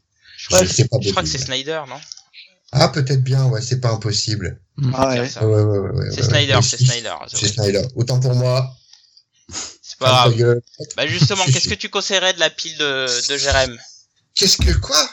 Alors déjà, je conseillerais son canapé, qui, est- qui, est- qui a l'air bien. Ah, il- c'est vrai qu'il a l'air, c'est vrai qu'il a- il C'est agréable. ce Vraiment là, euh, je le sens rond et tout. Non, il était plutôt pas mal. Ouais. Euh, moi, alors c'est un truc que j'ai lu, mais alors il y a super longtemps. Euh, je savais même pas que ça avait été traduit en français. C'est Battle Hymn euh, de Moore. Bon, c'est pas euh, c'est pas Moore Moore, hein, c'est pas, c'est pas Alan, Alan. c'est Clay Moore. Euh, Ah ouais, c'est pas le même. c'est pas le même. C'est pas le même du tout. Et donc, euh, ou- ouais. donc le, le, le principe de, de l'escadron des étoiles, comme euh, d'ailleurs je sais absolument pas pourquoi ils ont sous-titré ça comme ça, mais bon, partons de ce principe-là. En fait, c'est euh, ça se passe dans les pendant la Seconde Guerre mondiale et le gouvernement américain a un espèce de pseudo Captain America qui s'appelle euh, euh, Patriot Son ou euh, non euh, euh, Real American, un truc comme ça, euh, donc qui est censé être un équivalent de Captain America très très très dans l'image très patriotique qu'on lui avait donnée dans les dans les années 40 et donc ils vont essayer de concevoir de toutes pièces une parce qu'ils s'aperçoivent que la, la force du symbole est, est, est, importante ils vont essayer de concevoir de toutes pièces une équipe de, de, de super-héros, donc de pseudo-super-héros. Mais alors, alors, il faut pas s'attendre à de l'action, hein, soyons clairs. On n'est pas sur de la JSA, on n'est pas sur des trucs comme ça. On est plutôt sur les coulisses du truc en fait, où euh, on voit, euh, bon, d'une part les travers de ceux qu'on veut faire passer comme euh, étant des héros, euh, qui euh, qui en sont, mais qui ont, qui sont aussi des, des hommes, en gros, avec avec tout ce que ça peut supposer de de choses bonnes et, et, et beaucoup moins bonnes. Et puis, et puis ouais, on va surtout s'axer sur la communication, sur la raison d'état, sur le pourquoi du symbole, sur l'interaction entre ces pseudo-héros qui, qui ont des pouvoirs et tout, hein, et, euh, et en fait leur action concrète euh, au niveau euh, au, au niveau des actes, au niveau des faits de guerre. On, on s'est tous posé la question à un moment, bah si on a Superman, pourquoi il a pas arrêté la guerre immédiatement, la Seconde Guerre mondiale, tu vois?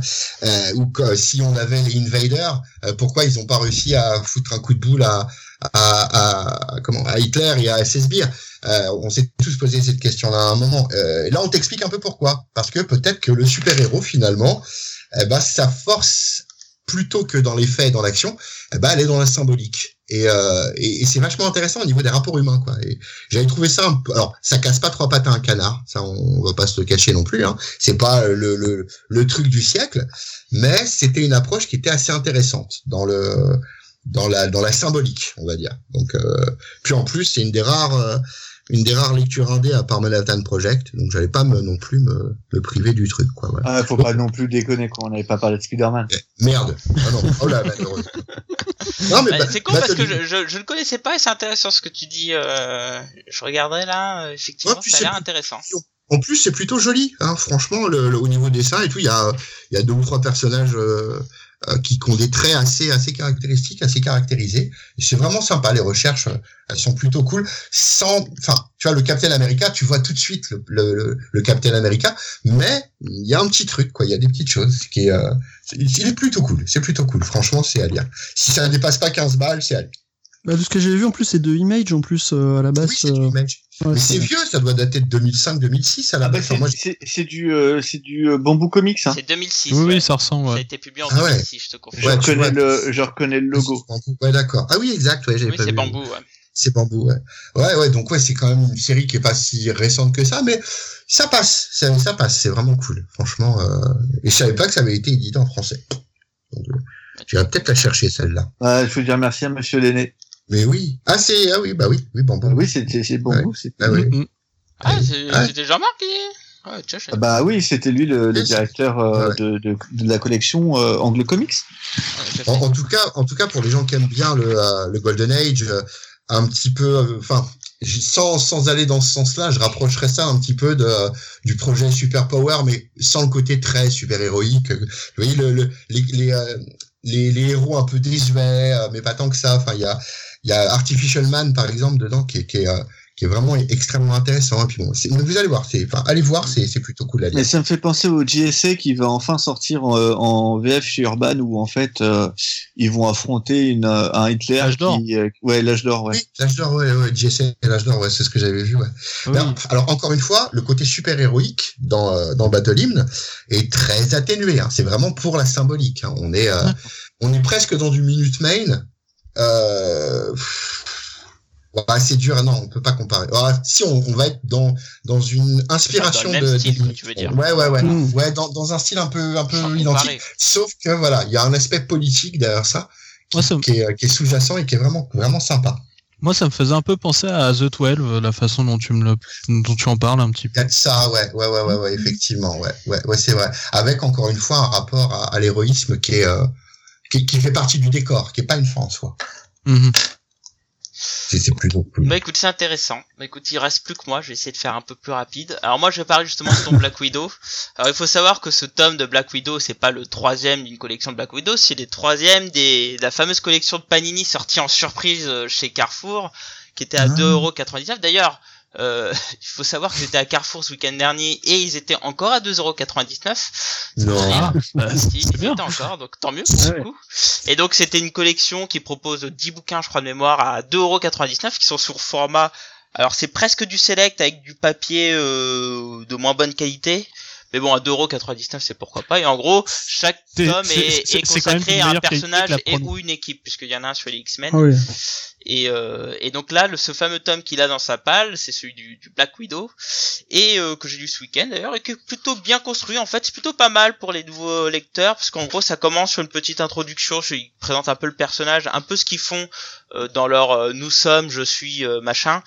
Euh, avec des petits textes ouais. représentatifs, ouais, voilà. Et puis euh, dedans, donc tu as deux mini-séries, enfin les deux qui sont très bonnes, qui sont David Grayson, qui est un peu à la style de de Greg Rucka. Hein. Donc là, il y a Black Widow qui affronte. Euh, Ah mais t'as pas dit qu'il y avait la Devin Grayson? C'est les oui pardon j'ai dit Greg Rucka mais c'est David Grayson euh, donc une qui est dessinée par J.J. Jones et l'autre qui est dessinée par hop hop hop je suis en train de tourner les pages ça va arriver par euh, parlé, Scott. Hampton et euh, et en gros donc on a Black Widow qui affronte euh, euh, alors c'est Yelena Bolova je crois euh, C'est ça. Yelena Belova, voilà, Euh, qui est hein. euh, qui qui veut être la nouvelle Black Widow puisqu'elle sort euh, là de de la Chambre Rouge, enfin de de l'école euh, en question. Et donc on a un peu la confrontation entre deux Black Widow, entre la vraie, et donc euh, on voit pourquoi c'est la Black Widow, qui explique un peu les, rudiments du métier à la nouvelle qui veut prendre sa place. Et donc on a deux mini-séries euh, très polar, très thriller, euh, très sympa. Et on a une dernière qui est un peu plus légère, qui est, plus anecdotique, mais il y a du John Paul Leon qui dessine dedans, euh, qui est bon, bon, se lit, mais bon. On passe. On les, on les lit plus pour les deux premières et franchement pour 2,99€ avoir trois mini-séries comme ça, c'est pas mal. Ah, Donc, euh, Surtout que les deux, les deux premières sont vraiment excellentes. Je Ouais. les ai relues il y a, il y a pas longtemps.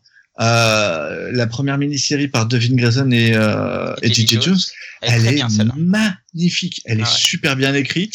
Euh, où tu vois une une vieille routarde en fait qui t'explique tout ce que la jeune va devoir sacrifier. en voulant devenir la nouvelle veuve noire. Et t'as la, la deuxième série avec Scott Hampton qui est super bien dessinée dans un genre complètement différent. C'est euh, moi j'ai vraiment adoré ces, euh, ces deux mini et euh, celle de Greg Rucka qui fera la troisième derrière en fait, euh, pas dans cet album mais euh, en Marvel Knight est super aussi. Il y a Vraiment, du c'est- quand même, hein, mine de Ah, rien. Il y a du nom. Hein. Ah ouais ouais c'est vraiment pour le coup 2,99€ pour ça c'est euh, Ouais. ça Ouais. vaut le coup. Moi j'ai payé plus cher en les ayant en kiosque hein, au final. Mmh. Ouais, bah. Oui, oui, bien sûr. Donc euh, franchement, tu, tu peux la lire. Euh, Ah, les pas yeux de problème, fermés. elle se, elle se lit très bien. Le bouquin se lit bien. Il y a juste la dernière mini-série où, bon, franchement, elle se lit. Hein. C'est surtout qu'il y a du John Paul Leon. Donc dès que t'arrives sur ces pages à lire, parce qu'il n'y a pas que lui, il y a du Tom Rainey aussi euh, à côté que Hmm. j'aime bien, mais bon, euh, à côté de John Paul Leon, le pauvre, euh, la comparaison fait mal. Mais euh, mais ça se lit bien. Franchement, euh, tu peux y aller les yeux fermés, euh, tranquillou. euh, après un Deadpool Corp, ça passera pour un. quoi. Ah oui, donc clairement. Du Bon, bah, coup, ça écoute, me donne- bah, merci, Jérém, j'espère que- Deadpool. Bah, excuse-moi. Le Deadpool, quand même, la, la tête qui vole, là, on me l'a bien vendu aussi, quand même. Mais la tête Ouais, qui ouais, vole, mais- putain Ouais, ouais, mais que aux toilettes. Vraiment, je te le conseille que aux toilettes, quoi. tu peux avoir des mauvaises surprises, quoi. Mais non, mais c'est c'est le principe de Deadpool, ça barre en couille. Tu sais que ça barre en Tu couille. t'as pas, j'ai pas déjà aux toilettes, c'est comme voilà, si tu, tu sais que tu sais qu'à un moment ou à un autre, ça va ressembler à une dragée fuca. Bon bah voilà, c'est pas tu tant que tu le sais. Tu vas t'y vas, c'est tout. Et avec l'odeur d'eucalyptus en moins, mais voilà, euh, elle est là, c'est comme ça. Mais ça reste bon, c'est rigolo. Donc bon, bah j'espère que tu, tu as pris note de tous nos conseils. Euh, Ah bah, bien bah, sûr, merci bien pour sûr. avoir partagé ta lecture. Et puis bon, on va passer à Essen. Ah. Essen. Alors, je vais mettre ta, ta petite photo et pour l'instant, tu vas nous dire euh, quelle est ta lecture, mon cher ami? Bah ma lecture, euh, j'avais euh, quand tu m'as euh, proposé euh, ce principe, euh, j'avais déjà entamé donc, euh, enfin j'avais déjà fini le tome 1 du la version Icons donc du Thor, le run de Walter Simonson. Et donc là forcément bah euh, je me suis fini le tome 2. D'où là du coup Walter Simonson est rejoint par Monsieur Bouchema au dessin sur Ah la bah fin. oui, hein. ça va. Voilà. Euh, donc, pour tout vous avouer, c'est pas forcément une découverte puisque je les avais déjà lus en VO. Mais je les avais pas lus en français. Et ça fait toujours plaisir de lire du Thor en français, en fait, avec son style un peu en poulet. Moi, je, je vous avoue que c'est un de mes kiffs perso.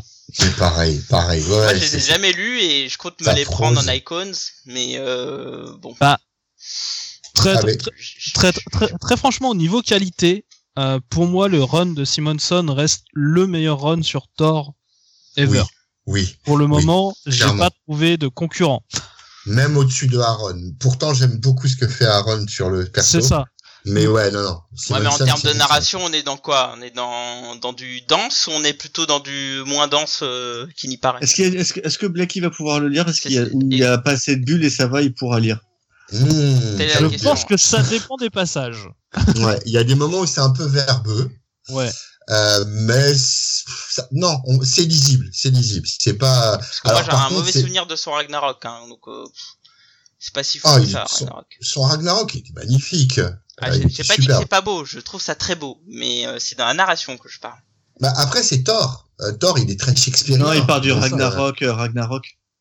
Oui, La, Ouais, série, oui, la euh, série. la, la série Ragnarok de, Ah, de pardon. Simonson. D'accord, la série euh, indé, Ah oui. le, le Thor squelettique. tout à D'accord. fait, tout à fait. Euh, c'est ouais, pas la bah, même ambiance. Non, non, on peut pas dire ça comme ça, ouais. Non, non, parce que là, on est, on C'est est, la même on- ambiance, c'est pas ce que j'aurais dit non plus. c'est ça. Là, on est, on est, on est vraiment dans un Thor euh, mythologique, mais euh, pas, pas où la mythologie est passée, si tu veux. On est, on est vraiment en plein dedans. Euh, C'est-à-dire que il te, bah, il te fait voir Ragnarok. Si tu veux, tout le tome 1 en Icons, t'as pratiquement Ragnarok euh, en espèce de fil derrière, en fait, pour arriver à peu près à ça. Alors, sur l'Icon, c'est pas tout à fait la fin, mais c'est presque ça. On finit presque sur Ragnarok. Ils arrivent à éviter Ragnarok, je ne spoile pas comment. Il se passe plein de choses. Euh, et après, donc, on part sur, euh, sur d'autres choses. Euh, cet Icons, en plus, je l'aime beaucoup parce qu'il se permet d'avoir la, la série Baldur's the Brave dedans. Oui. Ah, Mm. Et elle est excellente. Euh, c'est- une petite série que sur Baldur. Ça, c'est Et euh, ah ouais. Et euh, et qui nous montre en fait comment Baldur évolue pour euh, finalement atteindre peut-être le. Disons qu'on va lui donner des nouvelles responsabilités. Donc il serait bien euh, qu'on voit un petit peu de, de quel bois il est fait. Mais c'était c'était la série qu'il y avait dans Journey into, Mystery, euh, qui était, à la base dans Journey into Mystery, non? Euh, de non, il me Balder, semble hein que C'était une Balder à part. Ah ouais. Ouais, il me semble. Ouais, ça s'appelle vraiment Balder the Brave. D'accord. C'était, euh, c'était vraiment comme ça. C'était, euh, mais, mais c'était une mini. hein, Il y a eu quatre numéros. D'accord. Je suis peut-être carrément passé à côté, dis donc. Bon, bah, Ah merde. cool. Euh, c'est, tout un truc sur justement euh, son histoire avec un peu d'amour avec Carnilla euh, et tout ça. Ah non, bah non, c'est pas la même série alors. Ah bien. Ouais, bah, Ah non, bah, zut, une nouvelle album à rajouter sur la Ah page. ouais. Ah merde alors. c'est ça. Et, euh, C'est et le piège de l'émission. hein. Ils sont ça. forts. Ils sont forts. si, si- vous êtes un peu curieux de Thor en général, c'est, euh, vous avez sans doute souvent vu la version crapaud de Thor, Oui, Frog. que j'adore. C'est là-dedans. Ouais. C'est là-dedans euh, qu'il apparaît pour la première fois. Ouais. Euh, c'est là-dedans qu'en fait Thor va euh, avoir tout un tout un sortilège qui en fait euh, fait qu'il peut plus se soigner en fait. Euh, il... Quand on lui pète un os, il doit se il doit attendre comme un mortel. Seulement il peut pas attendre parce qu'il y a des trucs qui pressent comme toujours. Donc il est obligé de se faire une armure euh, en, Ouais, oui, en, oui, oui. en métal duru et tout ça. Enfin c'est Ah, ça. La période avec la grosse beubare et la Voilà, et c'est l'armure, c'est tellement bon. C'est ça. Et d'ailleurs, la barbe, il est obligé de se la laisser pousser parce qu'en fait, justement, il est défiguré. Enfin, il y a. il- Ah, c'est c'est vraiment bien. Et on va se taper la déesse des morts. Ouais. Et euh, qui, enfin, qui va, qui va se la taper Thor. Ah, c'est Balder. Ah, c'est dégueulasse. non, enfin, il y a, il y a Balder, ensuite il y a Thor, et il y a même Scourge. Et, Ah euh, putain. Il faut une partouze. et voilà. Et, et, et, et- et en fait, c'est le run de Simonson, par exemple, c'est un des trucs qui fait que j'adore le personnage de Scourge. Ouais. Euh, pour les deux, il, il est pas là longtemps, mais enfin, c'est un vilain que j'adore à cause de deux trois apparitions dans un run tellement c'est magnifique. Voilà. Bon, Donc bah, euh, écoute, je vous le conseille à mort. Et oui, il paraît que c'est un, un incontournable, donc moi c'est peut-être un truc que je prendrais, mais comme c'est deux énormes icons, paix à leur âme, Ah, au oui. passage, euh, hop, Seigneur, euh, KFC, tout ça, paix à son âme, euh, parce qu'il y aura plus d'icons, hein, je sais pas si vous êtes au courant, hein, mais, euh, Oui. mais c'est fini, Mhm. Panini arrête cette collection, dommage. Euh, bah écoute, ouais, je, je pense que je me le procurerai si je le trouve d'occasion, euh, quand ma palle aura Ah, un moi peu aussi, c'est pareil. Parce que bon, on va prendre euh, facile 60 cm de hauteur euh, avec deux, deux icons, quoi. Ah, ça va, t'as que ça à foutre en ce moment. Ouais, non, oui. je finisse ma palle déjà, ça sera pas mal. Ok, bon bah très bien, je te remercie Sen.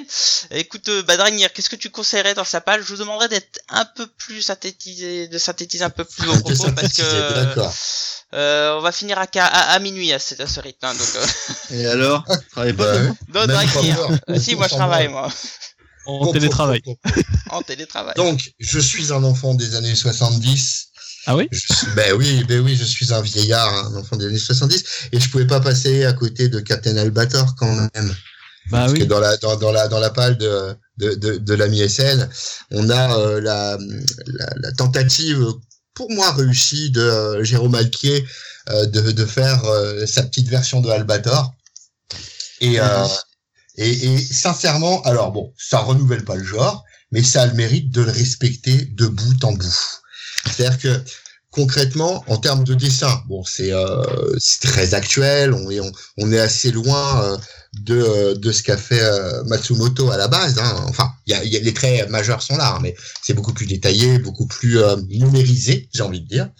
Euh, ceci étant dit, euh, les concepts qui, qui sont chers euh, à, à Albator, euh, à savoir donc euh, au-delà de la piraterie, hein, bien sûr, mais euh, de, de l'honneur perdu des terriens, du fait que les gens se laissent vivre, du fait que il y a, y a plus personne ne, ne, enfin tout le monde, tout le monde ne, enfin plus personne, je vais y arriver, ne fait d'efforts, chacun se laisse aller. Enfin, il y a, y a un vrai message anticolonialiste, euh, an- anti-impérialiste dans, dans Albator de, de, de bout en bout quoi. Et, euh, et, et clairement, on retrouve, on retrouve cet aspect-là. euh, qui pour moi est la caractéristique majeure, hein, au- au-delà de la mystique du personnage, au-delà du corsaire ténébreux, etc. C'est vraiment la caractéristique majeure, euh, cette recherche d'une espèce de euh, d'honneur ou de, de, de, de, goût de la lutte euh, que devraient avoir les gens en fait. Et, et ouais, c'est vraiment très très bien, re- très très bon dans le sens où ça reprend les concepts de base. J'avais assez peur de ça. hein. J'avais assez peur de l'idée euh, françaisée, euh, euh, de l'idée euh, un petit peu piédestalisée, je ne sais même pas si le verbe existe, qui, qui consisterait à idéaliser clairement le, le, le personnage. Mais non, non, non, il n'est pas tombé dans ce piège-là. Et, et j'ai vraiment beaucoup aimé pour le coup. Après, c'est pas sans défaut, mais ça passe. C'est- très intéressant à lire pour le coup. Voilà. voilà. Ah, ouais. Bah, je suis assez d'accord avec toi, parce qu'il se trouve qu'en fait, bah, je l'ai lu. Oh, c'est plus un pâle. Oh non de Dieu. Bah ouais, mais c'est ça. Moi, on m'a- on, on- on m'a demandé de faire une photo à un instant T, et après, Ouais. on m'a laissé plein de temps. C'est ça. Un quart d'heure, ça suffit. Voilà. et euh, alors, pour être franc, j'avais déjà vu le, le tome 1 et j'avais vraiment pas accroché.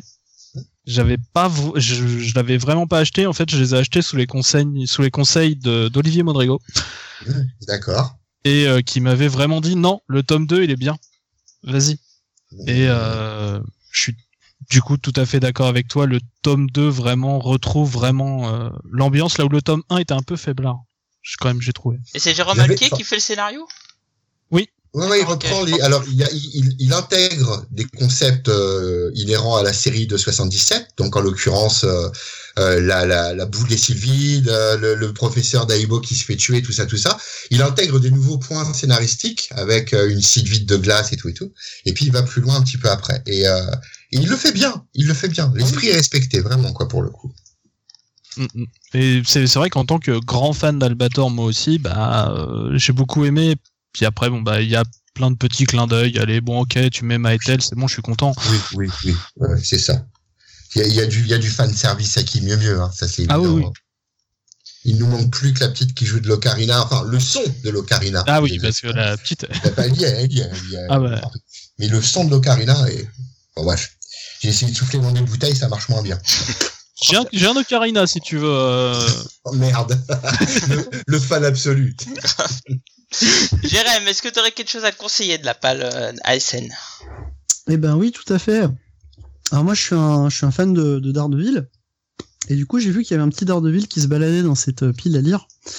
Et euh, un Daredevil que j'ai bien aimé, qui est le Diable, en, le Diable de Californie, donc par Mark Wade.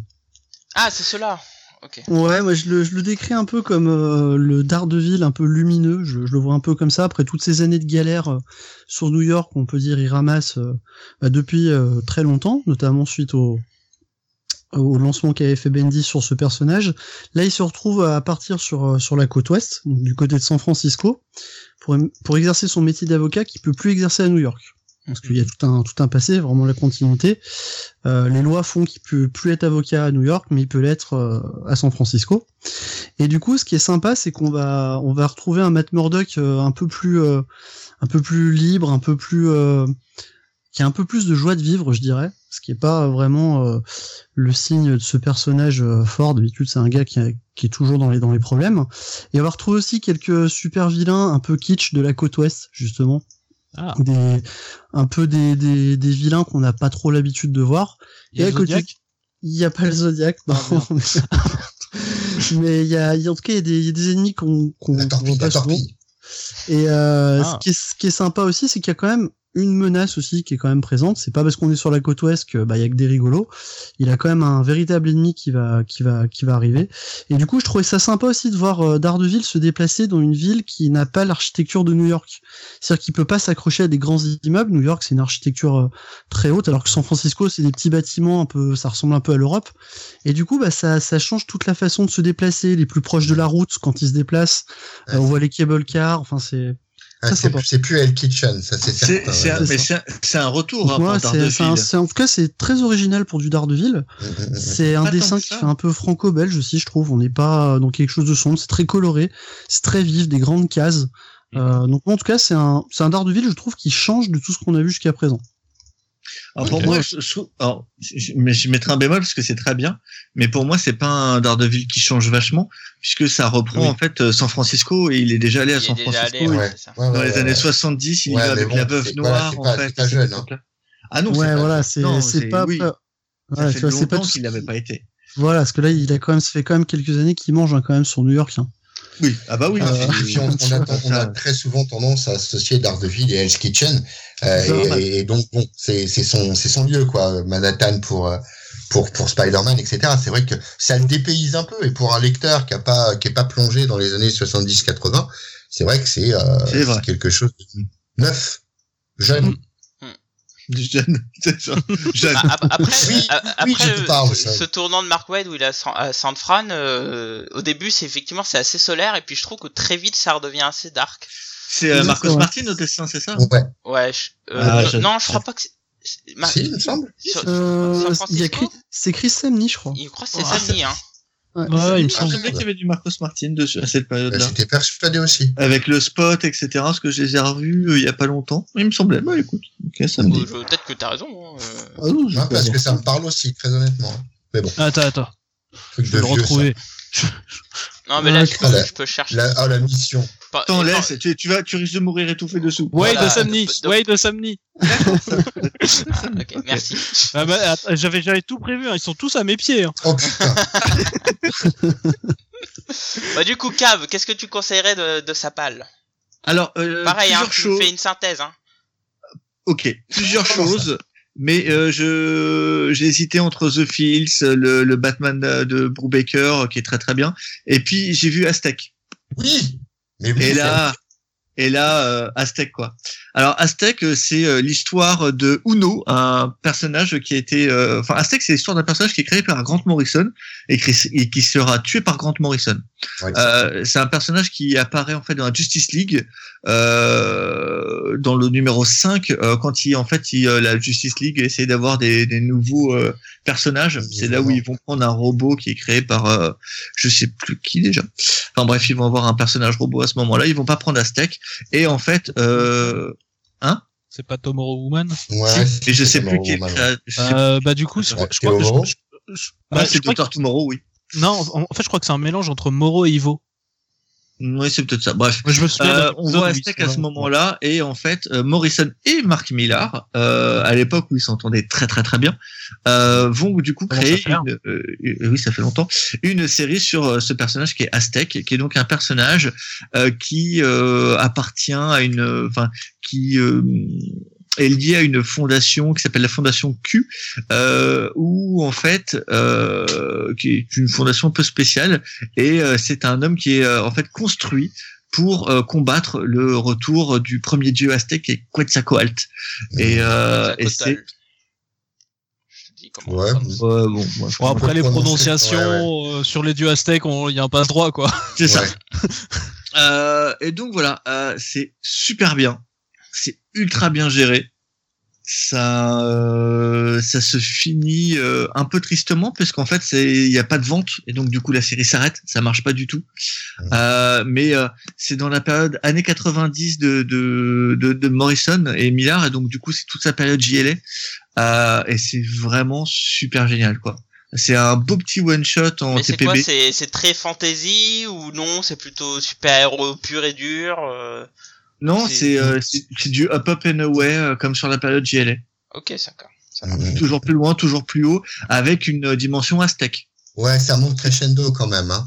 Ah oui, Il y a du dieu serpent, tout ça quoi. Ouais, ouais, ouais, ouais. Ouais, c'est ça. Et il y a du Lex Luthor aussi, et un peu de Justice League. Enfin, c'est super héros, hein. C'est euh, même sur le TPB, il y a marqué JLA présente. hein. Donc, ouais, euh, ouais, ouais. Non, puis c'est quand même, c'est quand même, ça reste quand même très solaire. Ça reste quand même très, ah, euh, très, très- c'est un personnage Ouais, solaire. Bien sûr, bien sûr, ouais, clairement, ouais. Son pouvoir vient du soleil. Ouais, exactement. Et, et, et concrètement, on est euh, sur du, euh, du Morrison très inspiré, quoi. Enfin, dans la hum, mythologie, dans ses recherches en termes de mythologie et, et d'application au monde super-héroïque, il, il est pile poil, quoi. Il est, c'est, c'est, non, c'est très très bon. C'est très, très Ouais, on parle de quatrième dimension puisque c'est Ouais. les pouvoirs de Aztec. Et en fait, c'est un, il- c'est un costume. En fait, il a un costume de guerre euh, qui mélange magie, technologie. Pour moi, c'est c'est du Morrison très inspiré en termes Ouais. d'histoire, comme le dit Dragnir, avec un Millard euh, très action euh, qui du coup euh, permet à, à Morrison de pas partir dans des trucs trop chelous, comme par exemple, tu vois, dans la dans la truc de, euh, je vois qu'il y a The Fields où Oui. euh, là Morrison part ça, super c'est loin. très étrange, ouais. Très très étrange. étrange. Là, je trouve que Millard euh, cadre Morrison Et donc, du coup, t'as le meilleur de Morrison euh, condensé avec de l'action pure à Mark Millar. Et du coup, c'est- pour moi, c'est un super mariage. Ouais, ouais, c'est très très bon. ouais. Et ça, c'est très très bon. Et du coup, c'est Mhm. disponible que en VO par contre. Ouais, Oui, bah ouais. Globalement, ça n'a il y a des, y a aucun des trucs intérêt. comme ça. Il y a, il y a un autre titre là que je vois dans la pile, je le vois à l'instant, je l'avais pas vu, c'est euh, The Big Fall, enfin euh, Booster Gold de Ah, Jurgens. bah oui. Il y a, il y a, il y aura jamais ça en, en VF et Ouais, pourtant quel dommage parce que qu'est-ce que c'est bien ça. Bah Qu'est-ce oui. que. Mais là, c'était euh, le, le, le Booster Gold, c'était le premier TPB, j'ai sauté dessus. Mais oui, mais oui, oui, oui, clairement. Non, non, c'est vraiment Jurgens quoi. Donc, euh, donc tu peux t'attendre que à des choses euh, un peu alambiquées, mais toujours dans le cadre du personnage quoi. Et c'est vraiment très très bien aussi. Très très très bien. Tu es euh, plus. Il y, a- il y a Guy Garner sur le chat qui plus soit Booster Gold. Ouais. Alors euh, bon, on va Mais finir sur plus- moi où je, je vais être un peu plus rapide. Alors, euh, Non, moi, je finis vu- pas sur toi, mec. Hein. Il y, a- il y a ton Power Man Mmh. Et Iron. Fist. Euh, avec les, les héros sont dans la place, forcément. j'ai vu un truc avec un black, j'ai j'ai sauté dessus, quoi, tu vois. Et, alors, euh, c'est un petit run euh, qui est, euh, qui est fait par David Walker et, et majoritairement dessiné par Sanford Green. Alors, Sanford Green, c'est un dessinateur que j'aime beaucoup parce qu'il a un style très, très street, euh, Ouais. euh, très, euh, un peu style graphe, mais bon, euh, très hip-hop en, en tout cas. euh, On est un peu dans, ce, dans ce ton-là. Et donc là, c'est un run où on retrouve euh, le duo avec un Iron Fist, le retour un peu côté débile et un et un Luke Cage plus plus un peu dans le même ton de la série, tu vois, le le padré de la street, tu vois, enfin le tonton de la street. Et, et donc euh, Oh là, en fait, c'est une plongée en fait dans dans, alors je crois que c'est dans le Bronx ou dans Harlem, je sais plus. Et donc on, et on nous installe tout un, un petit univers euh, dans enfin dans le ghetto entre guillemets avec toute une pléiade de personnages. Et euh, et donc euh, alors je, je me rappelle plus c'est quoi l'histoire de fond, mais en tout cas ils se retrouvent propulsés dans une affaire de drogue avec euh, des, des personnages et tout.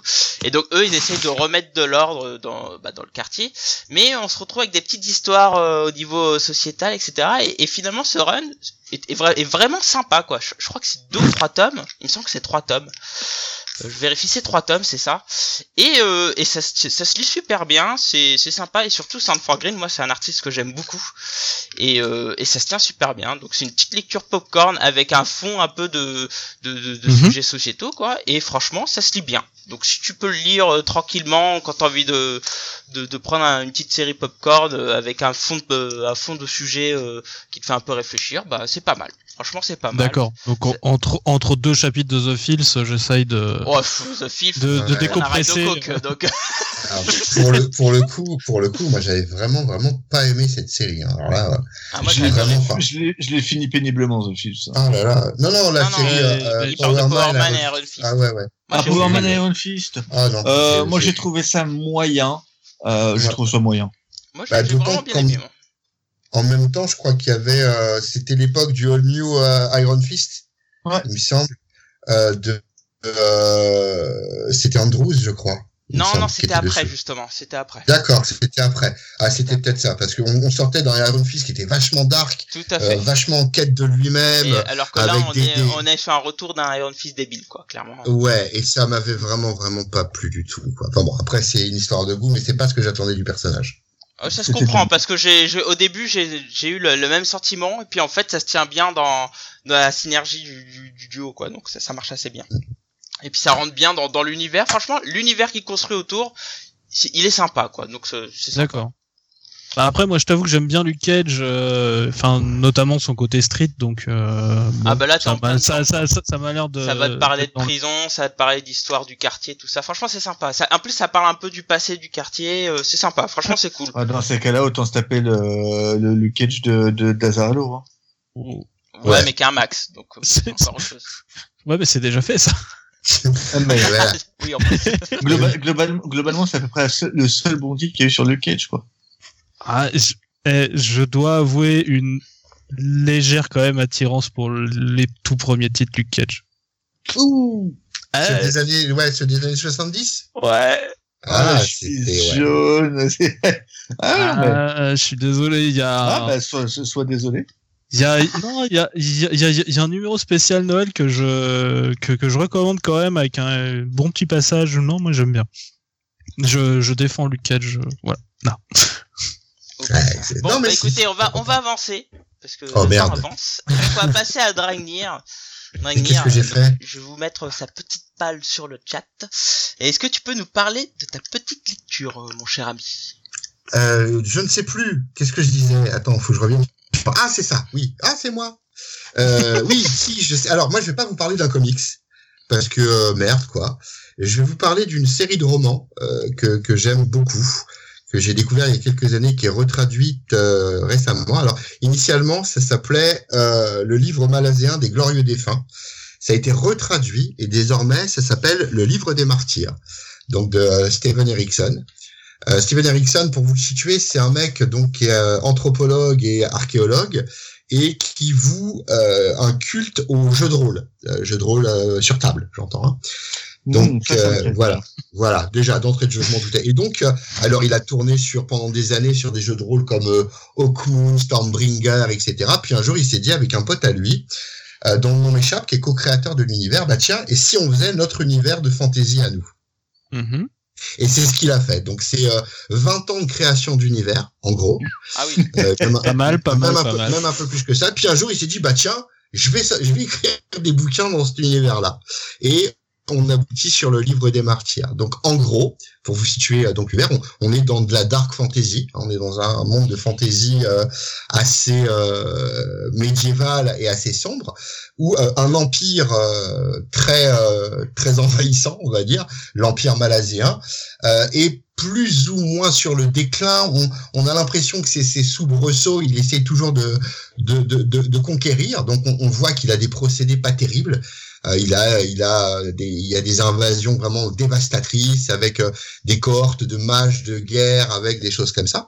Et donc on va suivre des personnages de cette armée-là, notamment parce qu'on va suivre énormément de pers- personnages différents dans tous les camps d'ailleurs.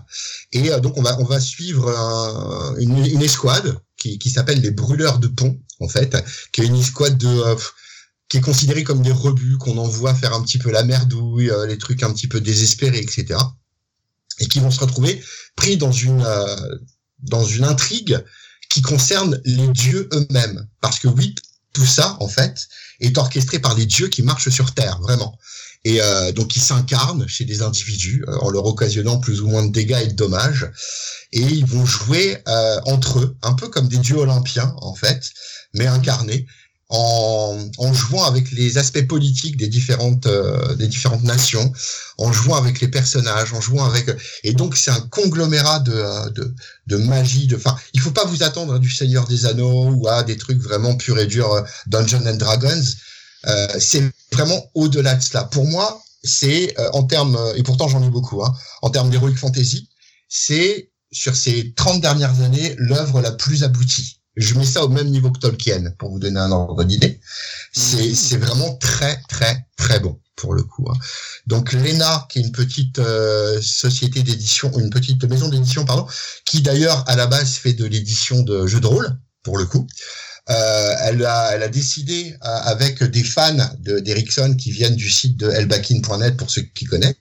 Mhm. Euh, et donc ils ont décidé de refaire des traductions, de se réapproprier le truc et de le, et de le Ah faire. ouais. Sont, je crois, au quatrième tome. C'est très courageux de leur part parce que, et mais ça marche très très bien pour le coup. Euh, à, au point, à tel point, ça marche tellement bien qu'ils ont récupéré Bordage dans leur équipe, Pierre Bordage, qui est, euh, Ah. dont je reparlerai tout à l'heure d'ailleurs, certainement. Euh, et, et donc voilà, c'est c'est des gens qui sont très prometteurs, avec des vrais passionnés à la traduction. C'est-à-dire que les gens qui font la traduction sont d'abord et avant tout des passionnés de l'œuvre VO. C'est des, des, des, des gens qui ne vivent que pour ça et qui ont euh, bah, mis leurs pattes et c'est très très très long. Donc le premier tome, c'est le jardin de, c'est le livre des martyrs, le jardin de la lune. Ça peut paraître déconcertant parce que ça, ça part vraiment dans plein de sens, mais c'est c'est foisonnant, c'est C'est c'est marrant Génial. cette trajectoire. C'est marrant cette trajectoire, ça me fait penser à Feist. Oui, un peu. Oui, Sur oui. Ray- Raymond Feist, en fait, tout son, euh, tous, tous ses bouquins, ça vient du fait qu'en fait, il a créé cet univers-là euh, en jeu de rôle et qu'il le faisait jouer à ses potes et qu'il a dit tiens, je vais faire des bouquins sur mon univers, quoi. C'est ça, il y a une dynamique qui est similaire, ouais, ouais, tout à fait, vraiment pour le coup. Et euh, mais là, en, en termes de, de hum, composantes géopolitiques, en termes de civilisation, de culture, il a le mec c'est c'est c'est fait un kiff 25 ans de recherche quoi à faire que Mais ça. tu, mais tu me donnes envie là. Par contre, tu vois, ça Ah, me- clairement, oui. oui. Rainier, tu peux répéter le titre, s'il te plaît? Alors ça s'appelle le livre des martyrs. La série, c'est le livre des martyrs et le premier tome s'appelle le- les jardins de la lune, je crois, ou un truc comme les jardins. de- Oui, c'est ça. Je crois. J'ai pas le tome sur moi, mais c'est ça. Ça veut. Là, vous Oui, avez. non, euh, mais c'est bon, là, c'était dans le chat qui demandait de répéter le titre. C'est très très très très bon. Enfin, C'est vraiment de la de, de de la dark fantasy de haut niveau. Ça peut paraître déconcertant parce que vraiment il y a beaucoup de personnages, il y a beaucoup de situations. Mais si on se concentre bien et si on est bien dedans, c'est un régal, vraiment, véritablement. Hmm. On me demande si c'est pas trop dense. C'est un livre. Alors, soyons clairs, il faut C'est- il faut Ça vient pas de ça. moi, ça vient pas de moi. Non, non, non. Il faut lire que ça. C'est-à-dire que grossièrement, quand on décide de se mettre dans du Erickson, enfin, dans le livre des martyrs, il faut pas, euh, il faut pas commencer à partir euh, dans, dans dans toutes les directions à lire du euh, du de la BD à côté. Non, non, il faut lire ce livre et ne pas en sortir. Voilà. Mm. Et, et- mais, mais c'est vraiment vraiment c'est captivant quoi. C'est euh, enfin vous voyez dans ma pitch j'ai également du Jordan donc la, La roue du temps qui est pour moi un, un grand grand classique. temps, ouais. Là, tu peux partir dans tous les sens, revenir, repartir. T'es t'es jamais Oui. perdu parce que c'est très classique, en fait. Mais euh, ouais, non, non, sur Ericsson, il faut se concentrer dessus. Il y a une certaine exigence à la lecture. Ça, c'est indéniable. Mais j'ai envie de dire que c'est pas, enfin, c'est pas. euh, c'est pas pire que que euh, que du Tolkien, que du Campbell, que non, c'est c'est il faut être dedans. Voilà, c'est tout. Il faut être dedans. Et ça, mais ça vaut le coup de, de s'investir dedans. Ok, Voilà. très bien. Bah écoute, c'est intéressant. Il y a, il y a des, plein de gens dans le chat. qui- Ah, clairement, oui. Moi, je, ça me donne envie ça. Hmm. Bah, pareil.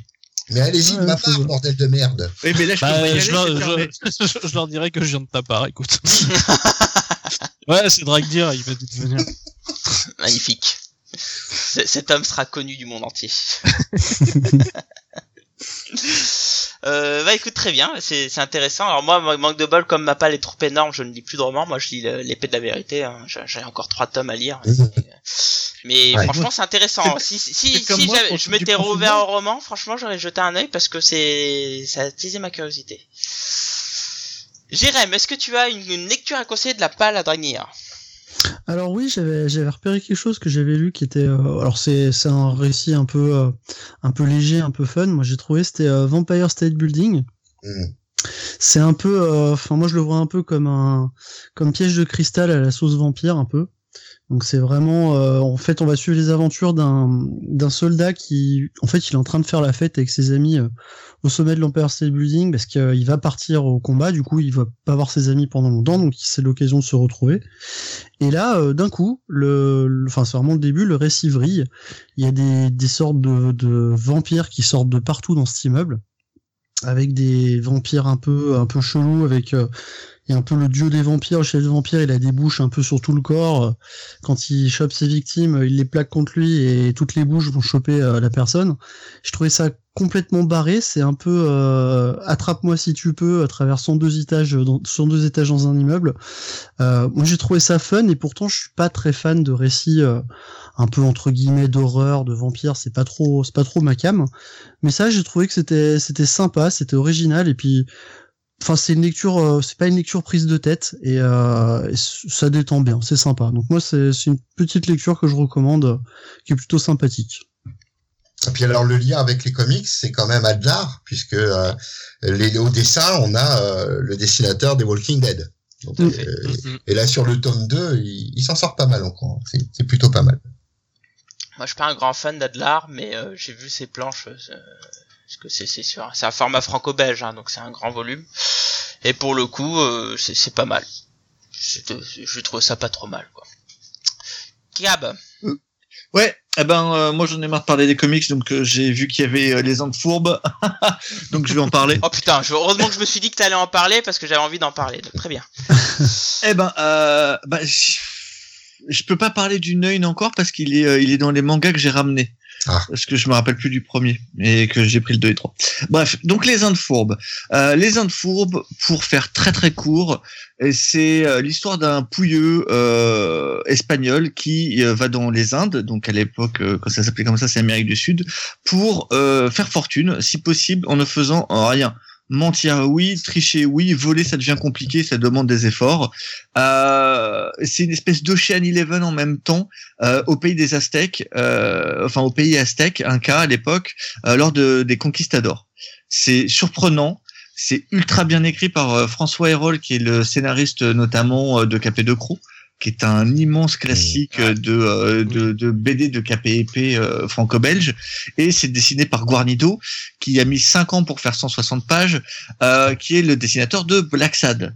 Euh, donc globalement, c'est beau et c'est ultra bien écrit. C'est, euh, enfin, C'est vrai a- que c'est extrêmement bien écrit, quoi. c'est dense par contre. Euh, je veux dire, il y a de quoi lire. hein. Moi qui suis un lecteur assez rapide, il m'a quand même fallu une après-midi euh, complète, donc euh, 13h, euh, 13h, 17h pour lire euh, pour lire le bouquin.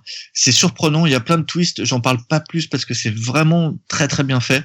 Euh, mais t'as vraiment une sensation de en fait de, de braquage euh, euh, fait par un mec. Et c'est super bien. Vraiment, c'est euh, c'était le coup de cœur des. Ça n'a rien obtenu à Angoulême sauf le prix des libraires. Euh, Canal BD. Voilà. Donc, euh, Ah oui, ouais. Ouais. Mais en plus, alors pour, la petite histoire, moi j'en avais entendu parler dans la rubrique de G, euh, qui est euh, bah, G, on connaît tous, euh, et euh, de mémoire, alors je crois que c'était de Ramoun qu'on avait parlé, il me semble, et euh, il précisait que donc c'est un, vraiment un, un récit très picaresque et qui reprenait en fait un roman euh, qui s'était arrêté un peu abruptement, genre du XVIe siècle. Alors c'est ça. En fait, euh, et, euh, ça faisait marrer. Erol avait proposé un truc à Guarnido. fi- Finalement, ça s'était pas fait. Et Guarnido et Erol trouvaient très marrant de faire la suite d'un truc que personne ne leur avait demandé. C'est ça. et donc en fait, ils ont fait la suite d'un roman picaresque. Et d'ailleurs, leur BD est une BD picaresque. Mmh, et qui en fait raconte la suite d'un d'un premier tome et la fin du premier tome qui était prévu une suite mais ça a pas il y en a pas eu ça je sais pas pourquoi euh, disait et il s'embarqua pour les euh, pour les Indes c'est excellent, le concept est excellent. et donc du coup, euh, le, la fin du bouquin, le mec part pour les Indes, donc t'as pas besoin de l'avoir lu avant, puisque le début du bouquin commence par il est arrivé aux Indes. Ouais, ouais, ouais. Donc du coup, t'es vraiment, effectivement, si tu lis le roman, tu verras la suite du bouquin. C'est le même personnage, c'est basé sur le sur le roman. Le roman est disponible, je crois, gratuitement sur internet. Ah, en plus. Euh, ouais. Et, euh, et euh, ça interroge beaucoup les gens parce que dans l'introduction sur le bouquin, sur euh, quand tu prends ta couverture, tu verras, il y a marqué euh, livre 2. Et donc les gens font, mais c'est Ah, une suite. ouais. Non, en fait, oui, c'est une suite, mais non, mais, non, pas, mais pas d'une BD. mais Ah, pas d'une BD, ça se lit vraiment tout seul, mais ça faisait marrer euh, Erol, et euh, donc voilà.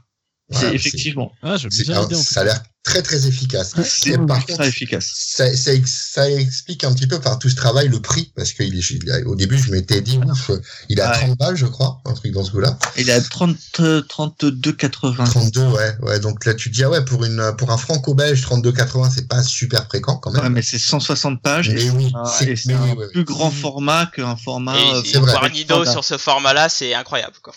Ouais, c'est très très Non, beau. c'est- hein. C'est magnifique. Rien que la couverture est très très belle. Oui. travail en couleur directe, euh, le, le truc est sublime, hein, franchement. Euh, Ouais. Par contre, tu vois, ils ont sorti une version noir et blanc à 70 boules euh, que je déconseille tout le temps. Ah ouais? Euh, parce- bah oui, parce que Guarnido, il a travaillé en couleur directe. Ah oui, d'accord. Donc, si t'enlèves oui, la, ouais, si si, t'enlèves ouais. la couleur, t'enlèves les trois quarts des décors le en arrière-plan, t'en- t'enlèves les trois quarts du boulot en fait qu'il a fait, puisqu'il il a pas, il, il a pas d'ancrage en fait, il est en dessin Mhm. et après tous les 90% de ses arrière-plans, il les a fait en couleur. Bah, D'accord. Ah du oui. coup, donc bah, ouais. attends, c'est c'est quoi la version noir et blanc? C'est euh, c'est un faux noir et blanc alors Non, c'est la version où il n'y a pas les couleurs, t'as juste le crayonné. Ouais, les crayonnés. Ah, Ah c'est d'accord, c'est crayonné, oui. crayonné quoi. Oh là là. Les crayonnés, euh, ouais, c'est ouais, c'est. Bah, ouais, le crayonné poussé quoi, c'est le. Ah, 70 après- boules pour euh, le crayonné, ouais, ça- triste. hein. Ah, mais c'est pour les, c'est pour les gens qui font du collector, ça. C'est. Oui, euh, oui, il est en dos, il est en dos toilé, euh, il est, une- parce que faut pas se leurrer, hein. Il est cher, il il est cher aussi, parce que des bouquins 160 pages en franco-belge, on en a. Sauf que Erol et Guarnido ont proposé, pour la petite histoire, pour euh, rallonger un peu la sauce, ont proposé ça euh, à d'autres éditeurs Ouais. qui, au vu du prix, ont refusé. Parce Ouais, que j'en ai euh, les, les deux auteurs ont demandé euh, un, un prix euh, qui, euh, à mon avis, était tout à fait décent. Euh, au vu euh, qu'ils savaient qu'ils avaient de leur en barre et que ça allait être, c'est quand même euh, le la quatrième meilleure vente euh, de l'année. Oui. ouais. Derrière, euh, derrière euh, Astérix. Astérix et Ouais, deux Black et Mortimer. Black donc. Ouais, euh, pas mal. ouais. Ouais, ouais, ouais, donc ouais, on est. t'étais quand même sur du 120 000 ex, en sachant ouais. qu'ils auraient pu en vendre plus, mais ils ont eu un défaut d'impression, ce qui a fait qu'il y a eu 60 000 ex qui ont été retournés.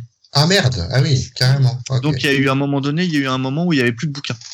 Mmh, putain, ouais. Ouais. Alors, mais Donc euh, ils, ont demandé très, des droits d'auteur très chers et donc du coup c'est pour ça que le bouquin est si Mm. cher aussi. Je, je plus sois les propos de, de Cab, effectivement, euh, c'est c'est une excellente lecture. Et du coup, SN, est-ce que tu as quelque chose à conseiller? Alors, ouais, moi j'ai un peu hésité euh, entre deux trucs. Euh, J'aurais bien aimé te parler de Aliens Defiance. Ah, il est très très bien. Mais- depuis. Bah du coup, je comptais te parler d'autre chose qui est Boulevard Vas-y, des vas-y. monstres. Mmh. Voilà. Histoire de sortir aussi un peu du comics, euh, puisque c'est un, c'est un peu entre entre la franco-belge et le comics. C'est les humanoïdes associés qui euh, qui éditent le titre, mais il est sorti euh, à peu près en mai- il est sorti en quasi simultané aux États-Unis et chez nous. Euh, aux États-Unis, il sort en format graphique novel euh, comme chez eux. On a le, on a Paul Jenkins au scénario. Quand même. Voilà. Et un petit Franchi bien de chez nous, euh, Fred Pham Chuang, donc euh, de Mulhouse. King Fan Food Non, ça c'est un monstre de chez Marvel. Ça. Fred Van Chang, ouais. Ah, il fait un très très bon. Il est très très bon et c'est un mec adorable en plus. Oui. Ah, Je, malheureusement, je n'ai pas rencontré ce- cette personne, mais voilà. Euh, et c'est un titre. euh, alors, par rapport à Aliens Defiance, euh, c'est c'est pas la même cam si tu veux. On est sur quelque chose d'un peu plus euh, gentil, euh, d'un peu plus franco-belge en sens que euh, là t'auras tout en fait. Il Mhm. peut possiblement y avoir une suite, mais techniquement ça se tient tout seul. Donc le principe c'est une ville de monstres. Ça s'appelle Scare City. Euh, donc tous les types de monstres vivent en harmonie dans cette cité. Il y a même un brassage culturel qui commence à se faire. Il y a des mariages, par exemple, entre des sorcières et des zombies. Bref, des trucs qui sont pas censés se rencontrer. Mais voilà. C'est ça. Et en fait, à, à- à la base, en fait, ils sont censés vivre chacun dans leur quartier. Tu sais, t'as le quartier des vampires, t'as le quartier des loups-garous, t'as le Mhm. quartier. Sauf que vraiment, on est au moment où justement, à force de de vivre à proximité, en fait, t'as vraiment un brassage culturel. Sauf que commence à y avoir des meurtres.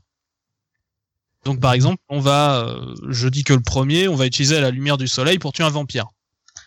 Et donc petit à petit, euh, t'as un peu euh, toutes les vieilles peurs euh, et euh, qui qui vont commencer à se, qui vont commencer à ressortir, euh, des murs qui vont se créer entre les quartiers. Enfin bref, je vous laisse voir un peu là. Ouais, une espèce de ségrégation. Enfin, Voilà. ça serait un peu ouais, d'accord. Ouais, Et, euh, et voilà, et donc en fait, on va suivre donc euh, certaines personnes qui vont essayer d'enquêter là-dessus, euh, malgré les peurs de chacun, des couvre-feux qui vont commencer à être mis, euh, voilà, quelques euh, petits euh, arrangements au niveau de l'État qui, par exemple, aimerait bien que, enfin, c'est c'est toujours bien une crise pour un État, voilà. Et Donc, permettre de on, remise en question, quoi. Voilà. Donc on va se retrouver avec euh, des héros assez atypiques. On suit, euh, enfin notre héroïne principale, elle s'appelle Gina. Euh, c'est une boulangère à moitié zombie. Voilà. J'adore l'idée. Voilà. J'adore Donc, l'idée. C'est pas mal. voilà. De, de, de, de temps en temps, elle a, elle, elle a des moments d'absence où elle fait. Euh, parce qu'elle est à moitié zombie. D'accord. Voilà. T'as, euh, elle, elle- elle enquête avec euh, Mr Pike. C'est un fantôme un peu Sherlock. Enfin, il y a, il y a plein d'autres trucs comme ça. Euh, donc, t'as d'un côté euh, quelques petits trucs un peu un peu sérieux et de temps en temps des trucs un peu plus rigolos. genre par exemple, t'as un nouveau quartier, t'as t'as des nouveaux quartiers en fait qui sont arrivés dans ce dans cet univers horrifique un peu de base, tu sais, euh, garou, vampire, tout ça. Sauf que par exemple, t'as euh, t'as les extraterrestres qui sont arrivés. D'accord. Ah oui, en plus. qui- Bah, Ah oui. Oui, mais donc du coup, les, les, les extraterrestres, c'est un peu, c'est c'est un peu des nouveaux, donc ils sont là, ils, ils ont leur petit truc pour parler, tu sais, leur, leur petit guide euh, pour encore. Mais voilà. Et puis t'as les peurs extrêmement modernes. Par exemple, t'as les, t'as les monstres. T'as un nouveau quartier qui s'est créé tout récemment, c'est le quartier juridique. Ah putain. Ah oui, Voilà. mais- Donc, D'accord. euh, Ah oui, vraiment- donc c'est c'est c'est pas exempt de critique. Quoi, c'est ça qui est intéressant. C'est cool. il y a, il y a- y a de la critique et il y a, et y a toujours des, des moments un peu plus, euh, pour laisser respirer, si tu veux. Ouais. Mais justement, tu vois, euh, sincèrement, à la base, je me suis dit, enfin, j'avais hésité à l'acheter parce que j'avais un peu peur que ça reprenne un peu le côté euh, Powell, tu sais, euh, euh, The Goon, les, les, Ah. la vie, le fait de monstres, etc., etc. Mm. Mais en fait, Et finalement, non. ce que tu dis, ça, ça- ça-. Ouais, non, ça, ça ressemble pas, ça, ça ressemble pas du tout à du Powell, non. C'est une espèce de de- de- d'enquête un peu délurée, quoi. Ouais, Euh, c'est ça. Et, euh, Enfin, et plutôt surtout, délirante que délurée. c'est un, c'est un titre familial. Ok. Ah, donc ça, Tu peux cool. le donner tout à fait à tes gosses. D'accord. Euh. J'avoue que les deux, les, les deux noms m'avaient franchement attiré, que ce soit Jenkins ou, euh, ou Fred. Et ouais, bon, bah, c'est rassurant, en tout cas. c'est Parce que c'est pareil, les humains, ils sont pas forcément euh, réputés pour faire euh, dans le très soft, c'est quand même. Oui, oui. Et donc bon, bah, je suis content, c'est cool. Ah non, non, là, là, là, ça va. T'as des, euh, si tu veux, ils ont pas d'hélicoptère, ils ont des dragons, tu vois. Ah oui, d'accord, ouais, ouais. Très, euh, très voilà. fantasy. Ça. cool. La, la, la, la boulangère zombie, du coup, elle fait, elle fait des baves à roi. Tu vois, Ouais, on est a, ce de de. Ok. Non, mais en plus, le fait que le dessinateur soit français, ça implique que, euh, au niveau textualisation, il y a peut-être des motifs de son cru qui peuvent plus coller au niveau culturel, ce qui est intéressant, quoi, parce que le- Ah, la traduction est toujours dangereuse. Je pense que oui. euh, Mhm. y a, en tout cas, ça, ça marche vachement bien en, en français. euh. Bon, bah, écoute, je suis heureux d'avoir fait l'acquisition de ces petits trucs. C'est cool. Ok, donc du coup il manque plus que moi. Alors moi je vais parler d'un truc où je suis assez surpris de voir ça euh, dans ta palle. Ouais. Et, et je vais parler de Heroes in Crisis. Alors euh, je t'avoue Ah. que j'étais assez surpris de voir ça dans ta palle parce que pour moi c'est pas trop ton type de lecture.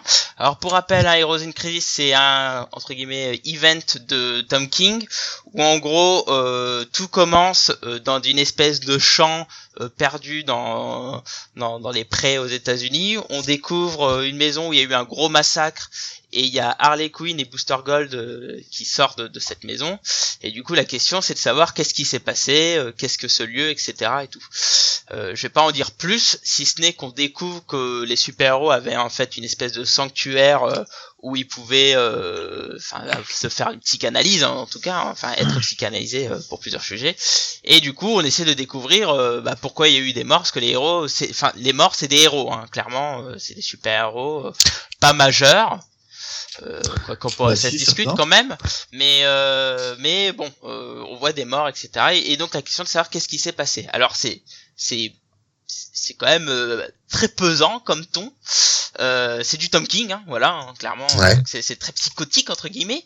Et euh, c'est intéressant, si ce n'est que la conclusion, la révélation et tout peut être dérangeante, notamment pour une personne du podcast. Je pense que quand elle a lu cet event, a dû se, se- a, a- a dû se suicider après, hein, clairement. Je sais pas comment ça se fait qu'il est encore vivant, mais Je suis revenu à la vie depuis. Je suis revenu à la vie. voilà. Mais mais Mais alors, euh, moi aussi, je l'ai très mal vécu, si tu veux savoir. ah bah ça m'étonne pas. Oui, ça m'étonne pas toi d'ailleurs. Mais, euh, Mais, alors euh, je, je pense que Dragner le vivra très mal aussi. hein. je, je, Ah, C'est pense- pas impossible. je, je pense aussi, c'est pour ça que j'étais assez surpris de le voir dans ta palle. Moi, c'est une lecture que j'ai bien aimée, Mhm. mais Ouais.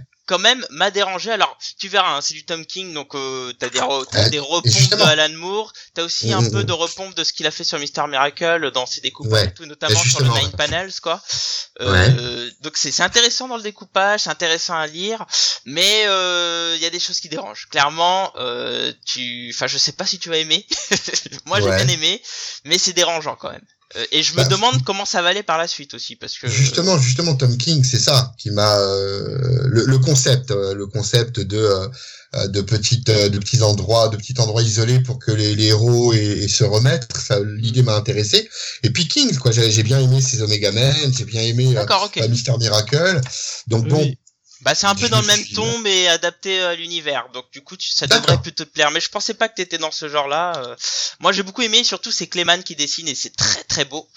mhm. Euh, effectivement Guy Garner qui dit dans le chat à lire en TPB, effectivement le lire d'une traite ça marche bien même quoi. ouais. Mhm. Alors Vanessa qui dit dans le chat j'ai pas compris le traitement de certains personnages. Oui. Euh, Non, moi non plus. Dans le non plus. bouquin justement il y a des choses qui dérangent à ce niveau-là. Je suis assez d'accord. Mais moi, le, le, le problème, c'est que c'est pas juste une œuvre de King, c'est qu'il y a Didio derrière qui a poussé pour, euh, pour certaines euh, choses, notamment la fin. D'accord. En tout cas, l'identité de la personne à la fin. Et Ah euh, c'est vraiment ça qui me dérange, c'est que c'est Ah. pas juste de King. Pour, pour moi, c'est du salopage quand même. hein. Ah, c'est du salopage, mais après. Attends, euh, c'est- n'en dites pas trop. euh, Voilà. à partir du moment où il est obligé de faire cette, de, enfin, en tout cas d'aller vers cette euh, conclusion-là, c'est c'est très difficile de, de faire quelque chose de. Ah bah oui, ça c'est certain. propre. que- Mm. Voilà. Mais euh, lis-le, voilà. c'est intéressant. Ouais, Franchement, ouais, ouais, il y a- il y a ouais. une proposition qui est intéressante, mais il y a des choses qui dérangent. Par contre, quand t'arrives sur les dernières pages, Mm. les, les 25 dernières pages, assieds-toi. D'accord. Ouais, C'est c'est ça, ouais. pas que tu te fasses mal ouais, en tombant. ouais, ouais. Alors, Reste assis dans le canapé, hein, pas sur un tabouret. assis sur un coussin pour pas péter les Pas hémorroïdes. sur un vélo sans selle, hein. Ne venez pas sur un vélo sans selle, ça peut faire mal, quoi. le voyage est super beau, mais alors, mais si jamais t'as moyen de continuer la croisière et de pas arriver à l'étape finale, eh ben fais ça. C'est ça. Ouais, enfin, faut pas faire une l'image croisière en ce Pas moment. Les croisières en ce moment, on va éviter, quoi. Et il y a- Vanessa qui te précise cap de faire attention sur les spoils parce que on sait tous que tu es un pro. Oh, ça va, ça va. Non, on sait tous qu'il en a rien à battre. Ah, mais complètement. Et en plus, je- non, c'est pas, elle dit ça parce que je, je l'ai spoilé sans faire exprès la, le, le top chef de la semaine dernière. Ah merde. J'étais tellement vénère que je l'ai mis sur le Un je vrai savais salaud. pas qu'elle l'avait, et j'avais oublié qu'elle le regardait en replay. Oh putain. Alors qu'elle l'avait dit euh, 10 minutes avant. Bref, euh, on va passer à la suite. On va passer à la palle de Cab. Alors je Yes, vais moi. dans le chat euh, le lien de sa palle. Écoute, quelle est quelle fut ta lecture euh, Alors, pas, palle euh, bah, un- ça sera un livre, moi aussi, et c'est un livre qui n'était pas sur la palle, euh, puisque j'étais en train de le lire, euh, qui s'appelle Cinaire, euh, Cine comme fin et R comme R, qui en fait est le nouveau roman de science-fiction de Richard Morgan. Mm. Euh, Richard Morgan, pour ceux qui ne le savent pas, est l'auteur de Carbone modifié, dont il y a la série actuellement sur euh, Netflix, et qui Alpha avait Carbone. Ouais, Ouais. Alter Carbone. Ah, c'est ça. Ah, Oui. d'accord, ok. C'est tout. Hein, c'est- continue. Non, non, mais c'est, c'est, c'est- j'avais l'impression d'entendre Joe Pesci, euh, mais euh, Ah ouais, c'est moi. c'est Et moi donc, qui fais la voix française. euh, donc, on est sur un univers proche de Blackman, qui était le roman qu'il avait fait après la trilogie Takeshi Kovacs, euh, qui, en fait, donc, du coup, euh, cette fois-ci se passe sur Mars. On suit un nettoyeur qui est en fait un mec qui a travaillé pour des sociétés, euh, des corporations en fait, et qui a éliminé euh, les gens qu'il fallait éliminer et euh, qui a merdé à un moment donné. Du coup, s'est fait tâche de la corporation. Le mec a été une espèce de hybride homme-machine et à moitié d'autres trucs.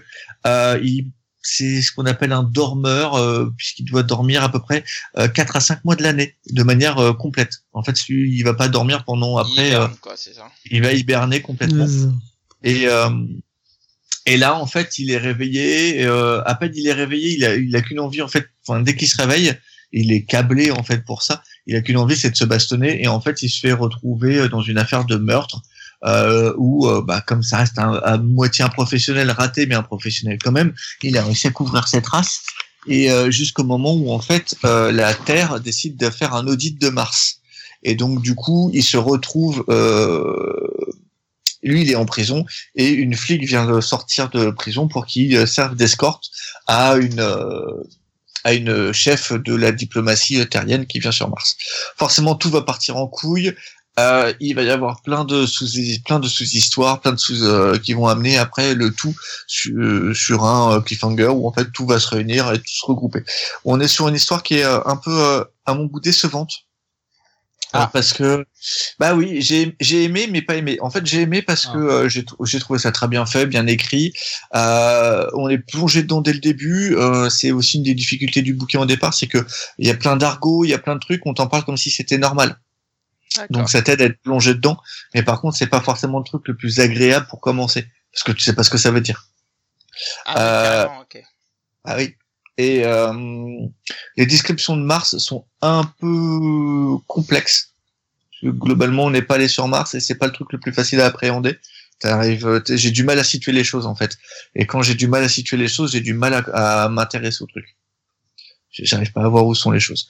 Euh, et euh, et le- et le- l'autre, pour moi, gros problème, c'est que malgré que ça soit efficace et que la narration euh, te donne plein de sous-intrigues pour que du coup ça soit euh, très intéressant à lire, euh, et on y retrouve quand même euh, le principe même de carbone modifié. Enfin, de, du premier euh, qui s'appelait carbone modifié en fait. Ouais. Ok.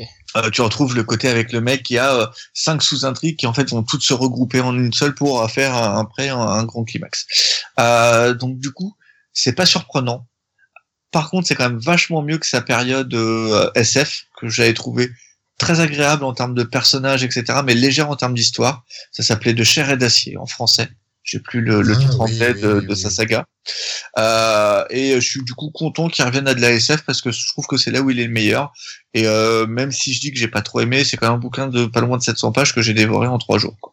Ouais, ouais, donc il y a, il y a de la bonne lecture malgré tout, quoi. Bah oui, oui, Ouais. j'ai quand même. Ah oui, bah oui, j'ai quand même, euh, j'ai quand même pris un peu mon pied, quoi. Euh, J'aurais juste voulu qu'il soit un peu plus différent que euh, Carbone modifié. Premier épisode, parce que le deuxième. euh, C'est, ça, ça reste dans le même univers que de Carbone Non. Modifié ou pas du Non. tout? D'accord. non, Car- Carbone modifié, en fait, c'est euh, c'est ce qu'on va appeler la trilogie Kovacs. Ouais, ouais, tout à fait, ouais. Euh, Mm. parce que ça reprend donc le personnage de Takeshi Kovacs et le trois bouquins ont trois noms différents. Et après, il a fait Blackman, qui est un autre bouquin de SF, qui est dans un autre univers. Et là, on est dans le même univers que. Blackman. en fait. D'accord, c'est l'univers de ok. Blackman. Ouais, c'est dans l'univers de Blackman. Ok. Donc voilà, ça c'est très bien, euh, c'est un super bon bouquin, franchement c'est... Enfin, ayant l'habitude de lire ce genre de bouquin, ayant lu tous les euh, tous les Morgans, il m'a un peu déçu. Mais si t'as pas l'habitude d'en lire, c'est vraiment super bien. D'accord. Ok. Très bien. Et je recommande du coup Carbone Modifié euh, pour ceux qui ont lu la série. Lisez le bouquin, c'est mille fois mieux. Bah écoute, euh, nous on est en train de regarder la série là. On s'y est lancé euh, peu de temps avant le, notre départ en vacances là et bon la saison 2 est moins intéressante que la saison 1 pour l'instant. Donc, euh, je suis pas Ouais, sûr mais euh, sur les bouquins, le, le bouquin de la saison 2 est très très bien. Enfin, le deuxième bouquin est super bien et le premier livre est, est vraiment une tuerie absolue. Vraiment, je vous conseille de lire les bouquins, ils sont ultra bien. À la base, ça devait être les Wachowski qui devaient faire les, euh, les films Ah oui, d'accord, en plus, ouais, ok. Mm. au départ. Ok. Donc voilà. Ok, Cool. bah écoute, euh, bah merci. Euh, Jérém, est-ce que t'as une euh, lecture que tu conseillerais de la pale à, à Cap dans cette magnifique pale euh, très visible? Eh ben, euh, malheureusement, dans cette palle, il y a, rien que j'ai lu. Il y a une, y a un comics que j'avais envie de lire. bah, C'était la saga du clone. Je me suis pas encore lancé euh, sur l'achat de, de cet omnibus, mais ouais, malheureusement, il y a rien du tout. euh. pourtant, j'ai zoomé, j'ai cherché, mais il y a, pas de lecture que j'ai eu euh, dans cette pile à lire. Ah merde. Ouais. Et, et dans la et dans la deuxième avec ce que je t'ai euh, qui, qui est un peu plus grande avec les Marvel euh, que je t'ai donné. La, la deuxième est un peu plus floue, déjà. Elle est un peu plus Non. floue, ouais. Toujours. Euh, Toujours plus flou. non, la deuxième elle est beaucoup plus nette. Et, Mais ouais, Non, la- Elle est un peu de- plus nette, la deuxième, ouais. La Ouais. deuxième, c'est moi quand j'enlève mes lunettes, s'il te plaît. J'ai- une correction de myopie, on dirait une taupe. C'est juste horrible. Mais ouais, non, il y avait pas, il y a pas de lecture que j'ai eu dedans. Ouais. Tant pis. C'est triste. Bon bah très Ouais. bien, écoute. euh, si tu veux, je peux t'en conseiller, hein, parce que globalement, je sais tout. Non, non, non, non, Je tais-toi, SN SN Euh, bah moi, rare, j'hésite, j'hésite, j'hésite. Tu, tu, Allez, tu- lance-toi sur Savage Dragon. voilà, tu, Ouais, tu sais que j'ai très envie de parler de Lance-moi Savage sur Dragon. Savage Dragon, vas-y. Euh, mais euh, non, je crois que je vais partir sur autre chose. Bah vas-y, ce que tu veux. Euh, du coup, je vais prendre sur ta deuxième pile, figure-toi. François la deuxième. Voilà. Et euh, donc du coup, t'as pas lu Super Ghost de Grant Morrison? Euh, j'ai- alors j'ai l'édition française et j'ai l'édition anglaise et non, j'ai pas eu le temps de le lire. Ah, il faut. Je sais.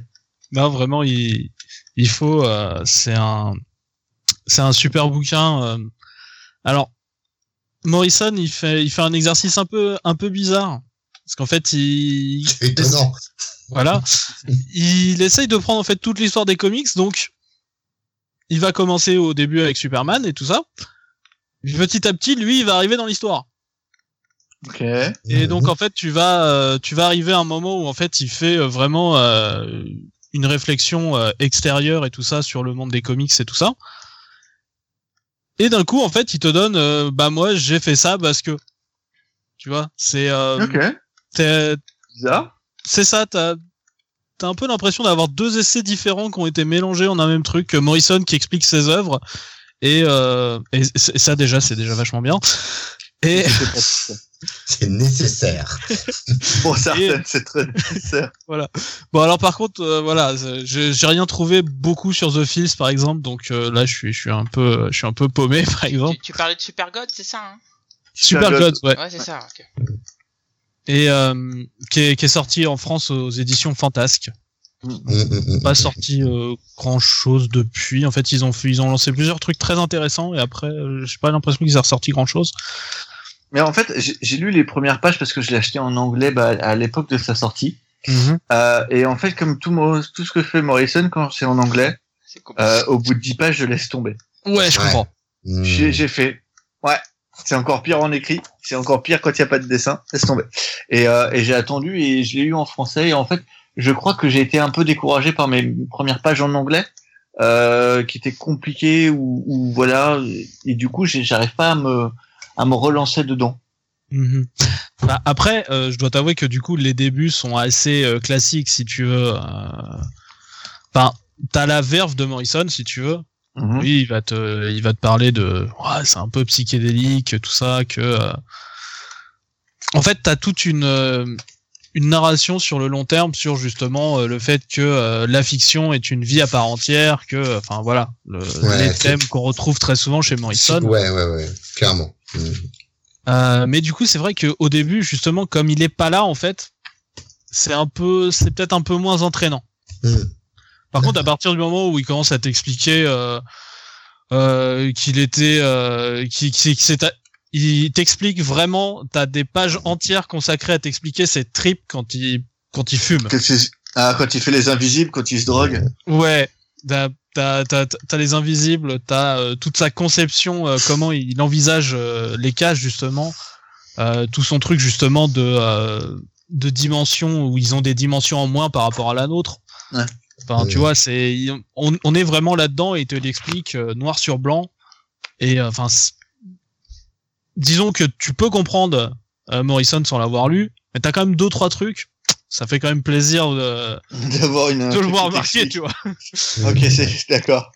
Voilà. Et puis euh, bon bah t'as plein de petites euh, de petites histoires aussi sur les coulisses, hein, forcément. À partir du moment où il est là, t'as as plein de petites histoires très Est-ce qu'il explique sa brouille avec Marc Millard Euh, non. Parce que ça, c'est à moitié clair, à moitié pas clair. Pour moi, Et- il- sur le- c'est euh, c'est un roman qui est encore assez clair dans mon esprit parce que je l'ai euh, je j'ai fait une lecture au long cours si tu veux. Mhm. Donc euh, je l'ai fini vraiment il y a très peu de temps. Euh, et très franchement en fait, il ouais non, il il reste très très poli avec euh, avec Millard. Tu vois, c'est pas euh, c'est limite tu te poses la question et ils sont vraiment brouillés. Donc voilà. D'accord. Mais euh, vraiment, du coup, je te le, je te le conseille. Et pareil, j'ai vu que t'avais le, le Super War, enfin le Super War Marvel vs DC de Red Tucker. Pareil, il est extrêmement bien. J'ai eu des, euh, j'ai lu des critiques assez négatives dessus, ce qui fait que j'ai ralenti le, le temps de le lire. Après, je vois d'où peuvent venir les critiques assez négatives. C'est-à-dire qu'il a un état d'esprit qui correspond beaucoup au mien. D'accord. C'est-à-dire que Marvel avait pas forcément raison. Enfin, je considère que ni l'un ni l'autre n'ont raison, mais ok, d'accord. Voilà. Oui, non, mais moi aussi. Mais euh, sauf que euh, l'histoire donne souvent raison à Marvel. C'est-à-dire que par exemple, quand il explique que euh, Crisis devait se faire parce que c'était trop compliqué, il dit non, la rhétorique Marvel a gagné, DC a pris la rhétorique Marvel en disant que c'était trop compliqué et a été obligé de faire ça. Ce qui du coup n'est pas forcément euh, quelque chose qui Mhm. est très apprécié, si tu veux. Oui, je suis pas tout à fait d'accord, mais ok, d'accord, je vois ce que tu veux dire. Mais du coup, je pense, enfin, pour moi, les, les critiques principales, en tout cas que moi j'ai pu lire, venaient principalement de, de points comme ça, par exemple. D'accord. Voilà. Ok. Très bien, je te remercie. Wagner. Oui, comment ça va?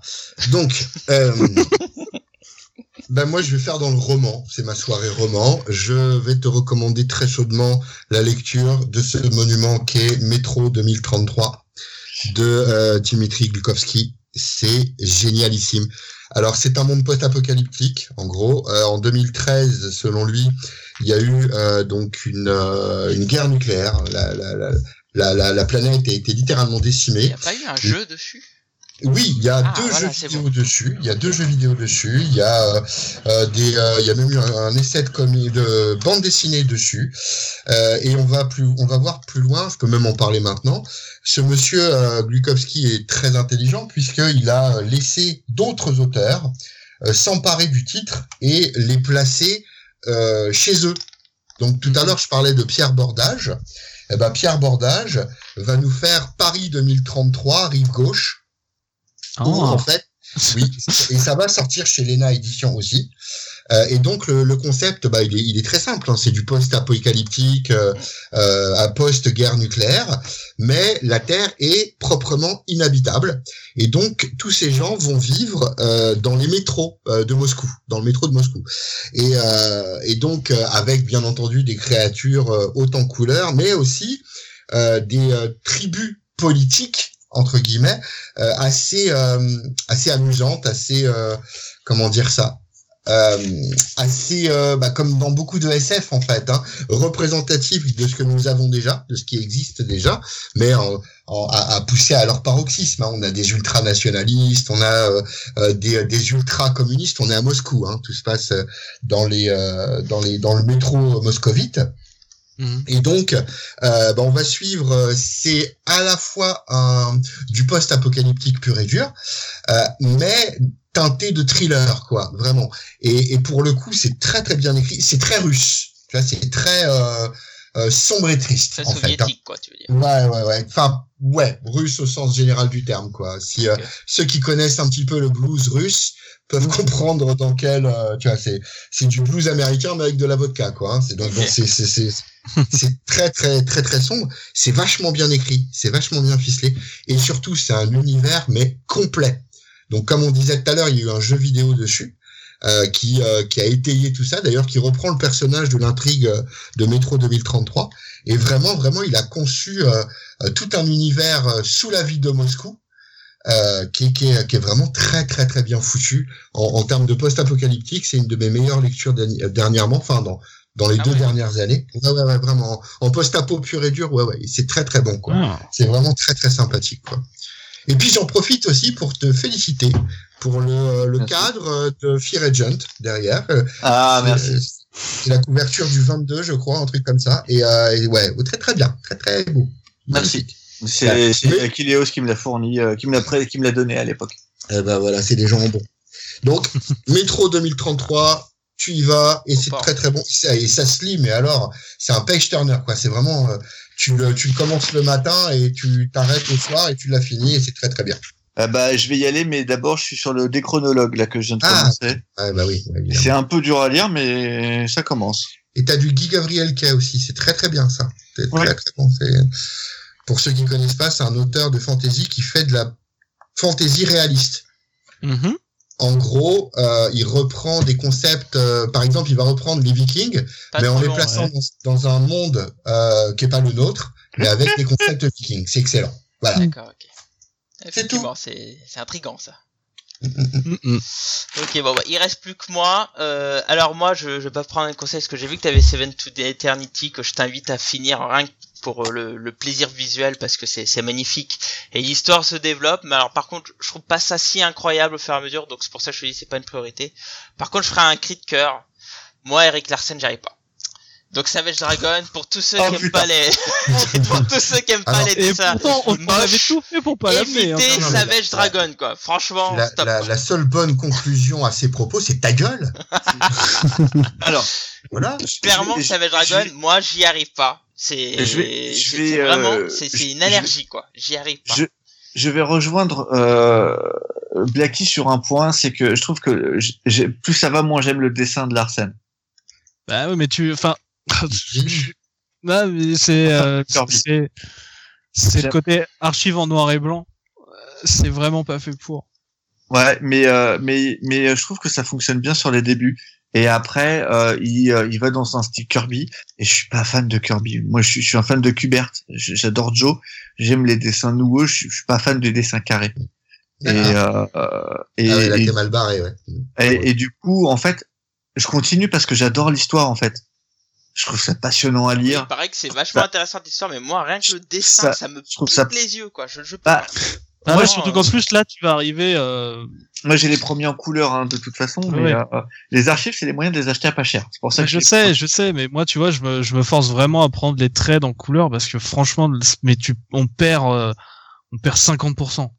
Hmm. Vraiment. Bah, sur, Ah. les, der- sur les derniers, ouais. Autant les premiers sont super faciles à lire, mais sur les derniers, euh, oh, c'est pour ça, j'en ai, j'en ai mis deux, mais en fait, j'en ai, j'en ai trois de retard. Parce que, Ah c'est- ouais. ouais, parce que je, je peine vraiment à la lecture et du coup, c'est, c'est à petite dose. Très, très, Mais par contre, c'est euh, 50 balles pour euh, 25 épisodes, quoi. Ouais, c'est ouais. ça, c'est ça, là où C'est moi une je paye, édition, euh, je paye 17 à peu près pour 6 ou 7, quoi. Hmm. Mais, euh, mais très franchement, j'ai essayé les archives. Larsen sans la couleur, c'est, c'est pas, c'est pas possible. Ouais, enfin même sans couleur, hein, je trouve ça moche. Ouais, vraiment. Non, là, toi, t'as un avec ou sans, je- franchement, je, je peux pas. Quoi. Je- pourtant, on me l'a conseillé nombreuses fois. J'ai beau essayer d'ouvrir, ça me prend, je me prends une droite dans dans l'œil gauche, Ah, puis mais dans- moi, j'ai, puis un crochet hypercute dans l'œil droit, tu vois. Donc non, c'est bon. T'as, t'as même pas Non, vu non. la, la mini ont je suis pas là, je suis pas venu pour souffrir, monsieur. Non, mais après, je crois que c'est commun à ce genre de, enfin, ce genre de propos, ce genre de choses. C'est commun à toutes les petites merdes. Hein c'est ça surtout. Très bien. Enfin, en tout cas, je te remercie, Cab. On va passer à la dernière palle, on va aller un peu plus vite, hein, puisque là on parle de- des pales de qualité. Euh... Donc, on va parler de ma palle, évidemment. La, la palle qui fait pas le figure. Et la, la palle, la tienne, il y a, sérieusement, les, tout ce qui est en petit bouquin, je peux pas lire. C'est, Ah, vrai que Ah, je- le pareil, kiosque, euh, c'est le kiosque, c'est le kiosque. Ne me conseille Ouais, pas. bah, c'est juste. le kiosque, je le lirai un jour. euh, bref. Donc moi, je vais vous parler de- d'une lecture qui va faire plaisir à, à Dragnir. Parce que Oui. euh, avec ce confinement, j'ai pu finir enfin le run de, de Robert Venditti sur euh, Ah. Manowar. Sauf. donc édité sur ces, donc, les magnifiques intégrales de, de, de Bliss Comics. Hein. Donc euh, 50 numéros, hein, le run de Ixo Manowar sur Robert, de Robert Venditti. Alors ce que j'aime beaucoup, moi, alors moi entièrement gratuit actuellement sur internet. Non, les oui, 10 oui. premières pages, les Les 100, 100 premières 100 pages, premières 100 pages. premières pages. Euh, ce que j'aime bien moi chez Valiant, c'est qu'il y a, il y a des très bonnes séries comme XO Manowar et surtout Archer Armstrong, mais XO Manowar est sympa. Il faut savoir que quand l'univers s'est lancé, il y a eu en gros euh, quatre séries qui présentaient différents pans de l'univers. Donc Archer Armstrong qui était plutôt côté euh, fantastique et Ouais, déluré. burlesque, ouais. Euh, ouais, burlesque, ouais. Et, t'as, euh, et donc X Manowar, lui, était plutôt technologique et cosmique. Et puis à Mhm. côté, t'avais Bloodshot qui était plus militaire, et t'avais euh, euh, Harbinger. Ar- Harbinger Harbinger, qui était les mutants, quoi. Bref, en gros, même si ça s'appelle les psychotiques dans cet univers. Et donc, des euh. Manowar, c'est l'histoire de d'un d'un guerrier euh, Visigoth qui a été enlevé à l'époque euh, par les euh, extraterrestres, qui a été réduit à l'esclavage et tout. Et euh, sur ce vaisseau, il y avait une fameuse armure qui s'appelle Shannara, qui finit par choisir euh, donc le héros, euh, j'allais dire Elric, non c'est euh, Non. Arik. Harry Ah oui. de Dacia. Arik, ouais, c'est ça. Arik de Dacia. Et, euh, et donc euh, qui devient Ixo Manowar et donc euh, il récupère donc c'est une espèce d'Iron Man en gros hein, pour ceux qui connaissent pas et euh, pas du tout. et- mais euh, grosso merdo Non, c'est pas grave, vas-y, et, continue. et, et donc, je parle de l'armure. hein. Et, et donc, euh, qu'est-ce qui se passe? Donc, il sauve son peuple qui était encore prisonnier. Ils reviennent sur Terre et donc ils se retrouvent pas en 1600, mais euh, dans les années 2000, quoi. Et donc la question, c'est qu'est-ce qu'il va faire en arrivant sur Terre avec une une, une armure qui est surpuissante, hein, mais euh, c'est euh, c'est Iron Man fois fois 10, quoi, hein, même puissance 10, quoi. Euh, et donc c'est hyper intéressant. Euh, Il y a plein de d'histoires, plein de, de petits arcs qui sont, qui sont sympas. Alors il faut savoir qu'au bout d'un moment, euh, il y a des chasseurs d'armure qui débarquent sur Terre. Donc ça c'est le deuxième intégral. Bon Et il se passe des trucs complètement fous, c'est-à-dire qu'il y a Mexico qui est complètement détruit, donc que ça, tu te dis, ils vont chercher loin, ils sont, ils prennent vraiment des risques sur chez Valiant. Et donc le tome 3 euh, est donc l'après ça. hein.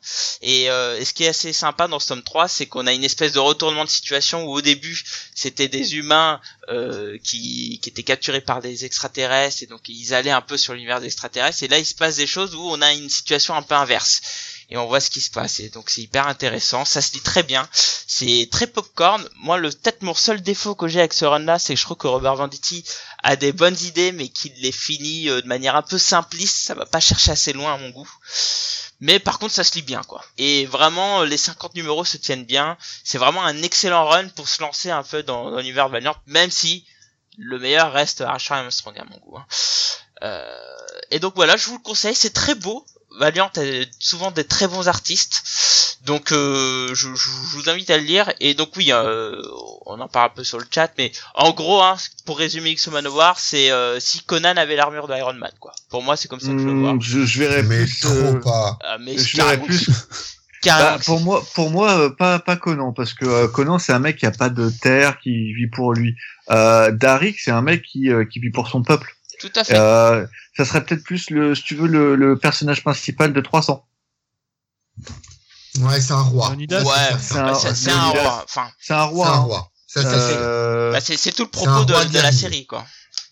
Quant à l'armure d'Iron Man, euh, oui, pourquoi pas, oui, oui. Enfin, c'est un peu plus compliqué que ça. Ah, Tout à mais fait. clairement. Et, non, ce qui est c'est sympa, c'est que C'est c'est- c'est pas juste une armure, parce que si on commence à dire que tous les personnages qui ont des armures, c'est c'est du Iron Man, on va vite pas être d'accord. Ah, Là, on est sur un artefact mys- mystique, en fait. On est euh, sur une armure qui est un, un être vivant, qui a une personnalité propre. C'est quasiment euh, un dieu hein, pour les mais- euh, mais pour les pour vignes. les vignes. ouais. C'est alors, alors oui, euh, ça lui couvre le corps. Ok, seul point commun, basta. Après le reste, on est on est vraiment dans dans un Tu l'as concept énervé complètement C'est différent. C'est- on peut pas l'arrêter. c'est- Non, non, non, je peux, je peux, c'est pas ça, c'est que j'ai, enfin, après, il y a, il y a des inspirations, on peut pas nier, un mec en armure, tout de suite, pour un lecteur de BD, ça rappelle Iron Man. Mais réduire Manowar au principe de Iron Man parce qu'il a une armure, ça me paraît, Ah, ah, non non non non, je, complètement je- je- inepte. c'est pas c'est pas ce que j'ai dit. Je dis juste que dans le principe de loin, c'est c'est- une armure à l'Iron Man, c'est-à-dire surpuissante. Mais après, ils en font totalement autre chose. Je suis tout à fait tout à fait d'accord avec toi. c'est- c'est Et- même Dans l'histoire, dans l'histoire, je trouve que c'est hyper bien utilisé. Mais parce que clairement, bon, il, il faut quand même voir que euh, l'armure Tu- est surpuissante, quoi. Euh, mais, mais vraiment, c'est, euh, c'est, c'est une, une forme de divinité. C'est un artefact divin. D'ailleurs, quand tu parlais Ouais, tout à l'heure, enfin, C'est un peu plus Switchblade en fait. oui, mais oui, oui, ça ressemble plus à du Ouais, Witchblade. enfin, quelque part. divinité, je suis pas d'accord sur ça. C'est juste. Ah bah, si tu regardes comment les vignes le oui, considèrent. non, mais voilà, c'est une aussi, interprétation d'un peuple.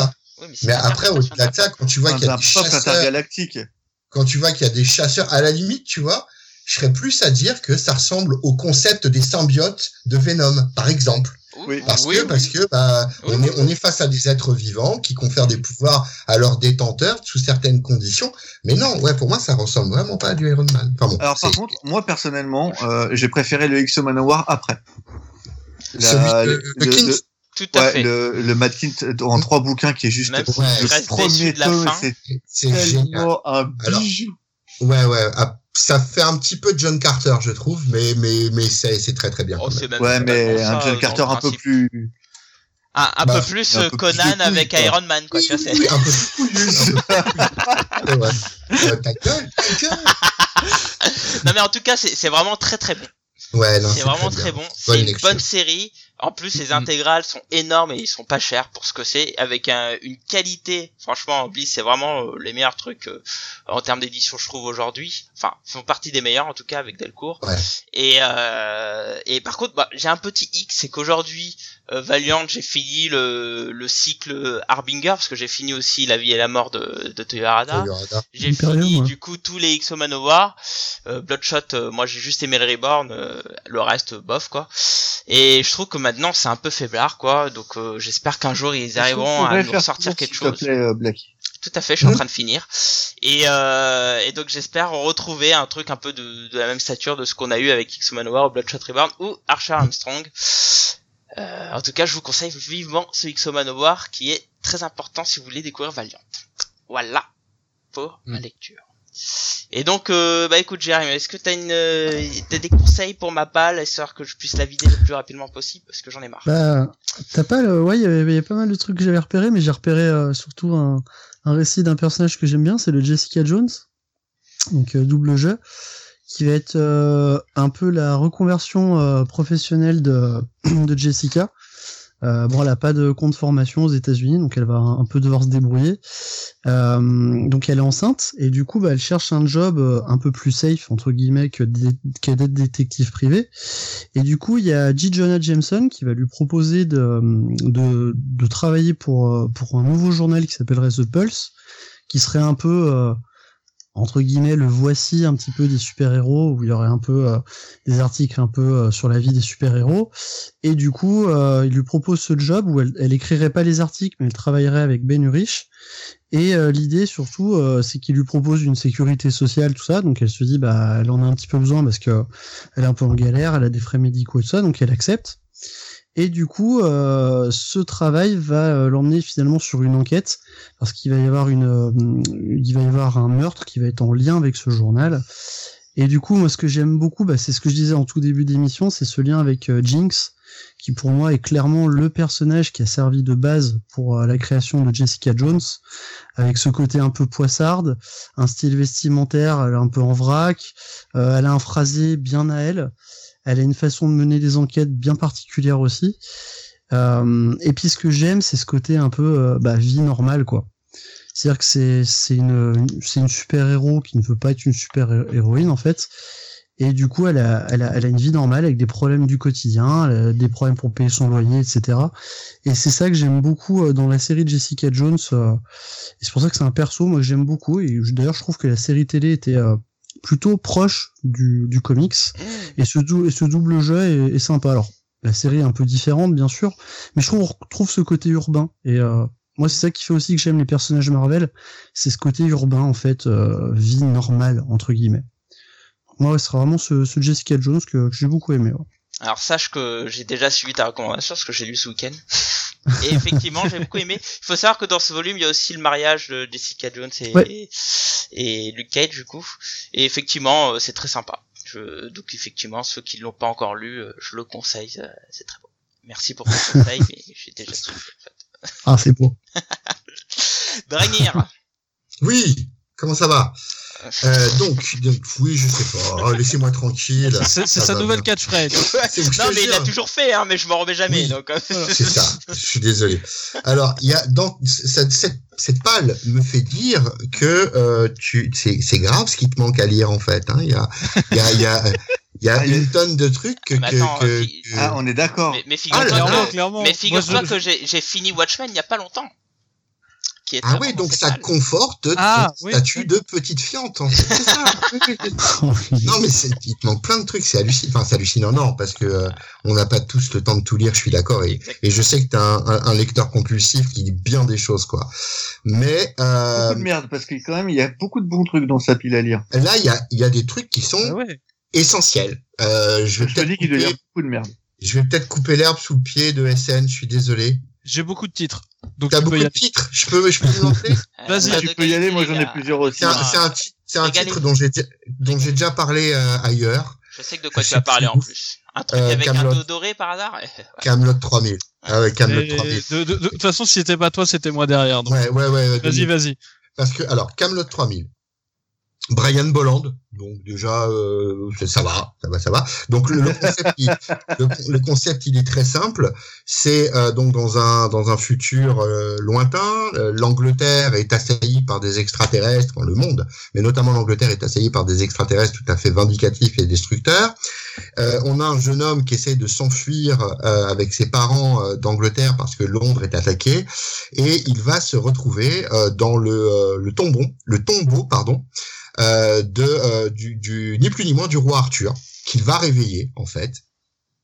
Et euh, ce nouveau roi Arthur va conduire une nouvelle table ronde, va euh, établir un nouveau Camelot euh, pour pouvoir bah, euh, mettre en avant le, le nouveau combat à mener pour sauver euh, l'Angleterre, puisqu'il est dit que euh, lorsque l'Angleterre sera en danger, le bon roi Arthur reviendra pour la protéger. Et, et c'est précisément ce qui va se passer. Donc il va se recréer avec euh, euh, bah, sa table ronde, avec les personnages qu'on connaît tous, hein, euh, en y incorporant plus ou moins des nouveaux comme Tristan, euh, Lancelot évidemment, Perceval, etc. Mais avec à chaque fois des petites particularités en fait. Euh, une des premières particularités, j'espère ne pas spoiler, mais c'est que euh, Lancelot euh, va euh, va être réincarné dans le corps d'une femme. Euh, Et euh, euh, Tristan, oui, pardon, pardon, pardon. Tristan va être, j'ai grosse connerie, pardon. Tristan va être réincarné dans le corps, dans le corps d'une femme. Et donc, ce qui va poser des problèmes par rapport à Iseult, hein, puisque bah, euh, donc ça, ça pose des questions euh, inhérentes justement à la sexualité. Ça pose des questions inhérentes au mythe en lui-même. Ça pose des, c'est ultra riche. Je crois très sincèrement que euh, de tous les comics que j'ai lus dans ma vie, il est dans le top 3, ce Camelot 3000, vraiment quoi. Et, euh, et, et c'est quelque chose de très très très fourni, très intelligent et très très beau quoi. Euh, moi je recommanderais, alors je sais pas, c'est la version urbaine, ça c'est ça? Ouais, ouais, c'est Urban. Ouais. Elle est elle est colorée ou pas? Oui, oui, oui. Oui. euh, je prends pas les Ouais, versions noir c'est- et blanc. Ouais, ouais, j'ai la version, j'ai la version. Ah mince, j'ai la, vers- la version, euh, c'est Bullfrog. Elle est en noir et blanc et franchement, j'ai vu la version à Reddit. à l'époque qui était en couleur. Je sais pas, ça doit être une autre colorisation, j'imagine. Euh, je la préfère en noir et blanc. C'est peut-être le seul bémol que je mettrais par rapport à cette euh, à cette édition. Mais Camelot 3000, vraiment, euh, il faut avoir lu ça dans sa vie. Ça, c'est mon avis, mon humble avis. Voilà. Ouais, je le crois, hein, c'est pour ça qu'elle est là. Hein. Je suis, suis d'accord avec toi. Je note, je la mettrai, je la montrerai un peu plus. Ah, monte là, On monte va là. Euh, monte là-haut. Hein. Dis donc. Bon, ça veut pas forcément dire quelque chose, hein, parce qu'il y a un peu de calcul mathématique, mais, euh, mais ok, je la montrerai un peu plus alors, du coup. Monte, monte, monte. Ça roule. Ok, bah SN. Alors, ouh, faut que je choisisse là-dedans. Ça Euh, C'est ça d'avoir de la de quoi? de qualité. Ça pique. ah mais ouais, mais ouais. Euh, allez, on va partir sur du Alan Moore. Ah, top 10, évidemment. Bah, il faut que tu lises top 10. Ouais, bah, ça, ça, ça, ça sera plus tard, les gars. Vas-y, dis-moi pourquoi. Ouais, top 10, c'est une, euh, c'est la version d'Alan Moore d'un show euh, de flic à la télé. Hill Street Blues. C'est typiquement Hill Street Chez les Blues. super-héros, par contre. Oui. Oui. Mais euh, qui font vraiment, euh, ils, ils- ils suivent vraiment euh, le rythme quotidien d'un petit commissariat. Vraiment, il y a, il y a vraiment, t'as le commissaire, t'as. C'est ça. C'est juste qu'au lieu d'avoir des flingues, ils ont quelques pouvoirs. Alors, Et- juste pour mettre un truc en avant, c'est que dans cette ville, tout le monde a des pouvoirs. Ouais. Donc, euh, C'est ça. Il y a, enfin, c'est pratiquement en fait chaque numéro en fait va te raconter une histoire un peu différente. Il y a un, il y a un petit fil rouge qu'on peut qu'on peut voir, mais euh, voilà, vraiment euh, chaque, ouais, chaque- c'est chaque- c'est chaque- secondaire, ce fil rouge limite. hein, C'est ça, c'est ça. pas là la richesse du texte, hein, l'important c'est vraiment c'est d'être là. bah, Ah. Moi, je trouve que le fil rouge est quand même vachement. Je trouve que quand t'arrives à la fin et que tu vois que en oui, fait, mais le c'est fil sur rouge, la il est- fin, tu vois. Non, c'est Ah, dans, mais dans le, dans le fil je- rouge que tu peux te dire, il, ah, il a construit un truc vraiment intéressant. Ouais. Mais, mais la structure du texte, la structure, structure, du, du texte. C'est ça qui est intéressant. Dans, c'est le côté feuilletonesque, c'est le côté. Euh, euh, T'es vraiment dans un Par contre, tu vois. Blacky t'a dit que c'est super héros, et pour moi, c'est pas super héros du tout. Je Non. C'est, hein. euh, je- Il y a ça sur le côté euh, costume, puisque du coup ils sont pas en uniforme de flic, ils ont chacun des Oui. costumes, ils ont Ouais. des costumes, donc t'as en fait t'as tout le décorum. mais C'est pas, mais c'est Voilà. pas du super héros dans le sens euh, Oui, oui, classique non, super héros. bien de l'univers. hein. D'accord. Je suis un peu au courant de ce que j'ai acheté. Non, non, mais vraiment, c'est, euh, enfin, si, je sais pas si t'as connu cette série, il y avait une série sur Canal qui s'appelait Hill Street Blues, qui racontait la vie d'un commissariat. Et, euh, et, et c'est tout à fait ça, quoi. Mais tu y incorpores euh, la notion de super-héroïsme. Bah, c'est vraiment moi, très... c'était un peu comme à Gotham Central, euh, version Alan Moore, quoi. Non, Euh, non. non, non, parce que Gotham Central, c'est le que les principe. flics avaient des, fli- avec des pouvoirs aussi. Hein. Ouais, mais ça, ça change tout parce que dans Gotham Central, t'es face à des flics qui sont confrontés à, au, au pouvoir en face et donc un peu démunis avec tout ce que ça, ça. peut. euh, alors que là, non, c'est pas du tout ça. Pas du Et tout ça. même même même même c'est l'inverse parce que c'est quelque chose qui est un peu character driven. Mhm. Là où Gotham a du character driven, par exemple tout ce qui arrive à René Montoya et tout ça, mais aussi du univers driven. C'est Gotham. Tu vois, t'es là truc. pour ouais. Gotham. Tu Ouais, vois. enfin, ouais, bon, bon, ça, c'est un autre débat, mais pour moi, ça reste du character driven, mais ok. bon. Ah, en fait, c'est euh, c'est mélangé dans Gotham Central, tandis que vraiment euh, dans Top 10, t'es là pour les personnages. Ouais, ouais, clairement. C'est tout à fait ça. Voilà. Et puis c'est- Moi, Moore. j'ai toujours eu un problème avec Alan Moore, c'est que j'aime beaucoup ses idées. Tu vois, par exemple, Watchmen, c'est un truc qui m'est tombé des mains euh, il y a très longtemps. C'est pour ça que c'était tout au fond de la palle. Et au jour, je me suis dit, allez, je me lance. Et là, je l'ai fini. Euh, c'est sa narration qui, qui est vraiment, il y a des moments elle est rébarbative. Ça, ça me gonfle tellement dense. Alors, il y a des moments, ça passe. Il y a des moments où c'est Ah, pour moi, chiant. sur top, pour moi, sur top 10, c'est, euh, c'est un des trucs qui passe le mieux, hein. Ah oui, clairement. Ah, Ouais, là où c'est dense, c'est pas euh, sur le, la narration, c'est sur le dessin. Parce que globalement, tu dois avoir 35 références par case. Ouais, ça, je suis Oh. courant de ça. Mais ça, Ouais, ça, ouais, ça, ouais, ça me ouais. plaît, tu vois. Mais par contre, moi, c'est vraiment en termes de narration, souviens des- euh, de lecture, quoi. Des super souris, quoi. Ouais, Oui, super. super, Mais attends, euh, quand, génial. quand, quand il va au, au Hop, truc hop, pour hop, changer. spoilez pas les trucs. Non, non, non. Non, mais c'est- C'est vrai, c'est vrai que pour le coup, euh, c'est certainement avec Tom Strong euh, une des lectures les plus simples. Ouais, de- mais de- tu vois, de Tom. Strong, je trouvais qu'il y a des passages qui sont vraiment. Ah, moi, je les trouve durs. plus simples que Top Strong. Oui, mais ouais, ouais. mais je, je pense, je pense que c'est plus simple aussi par rapport à notre environnement, si tu veux. Tom Ouais. Strong, c'est du pulp. Le pulp, Ouais, euh, c'est- au ouais, oui, pas de codes. base. C'était pas familier, ça Alors- Par déstabilisant. contre, alors que que vraiment, un truc policier, procédural, enfin t'en as partout.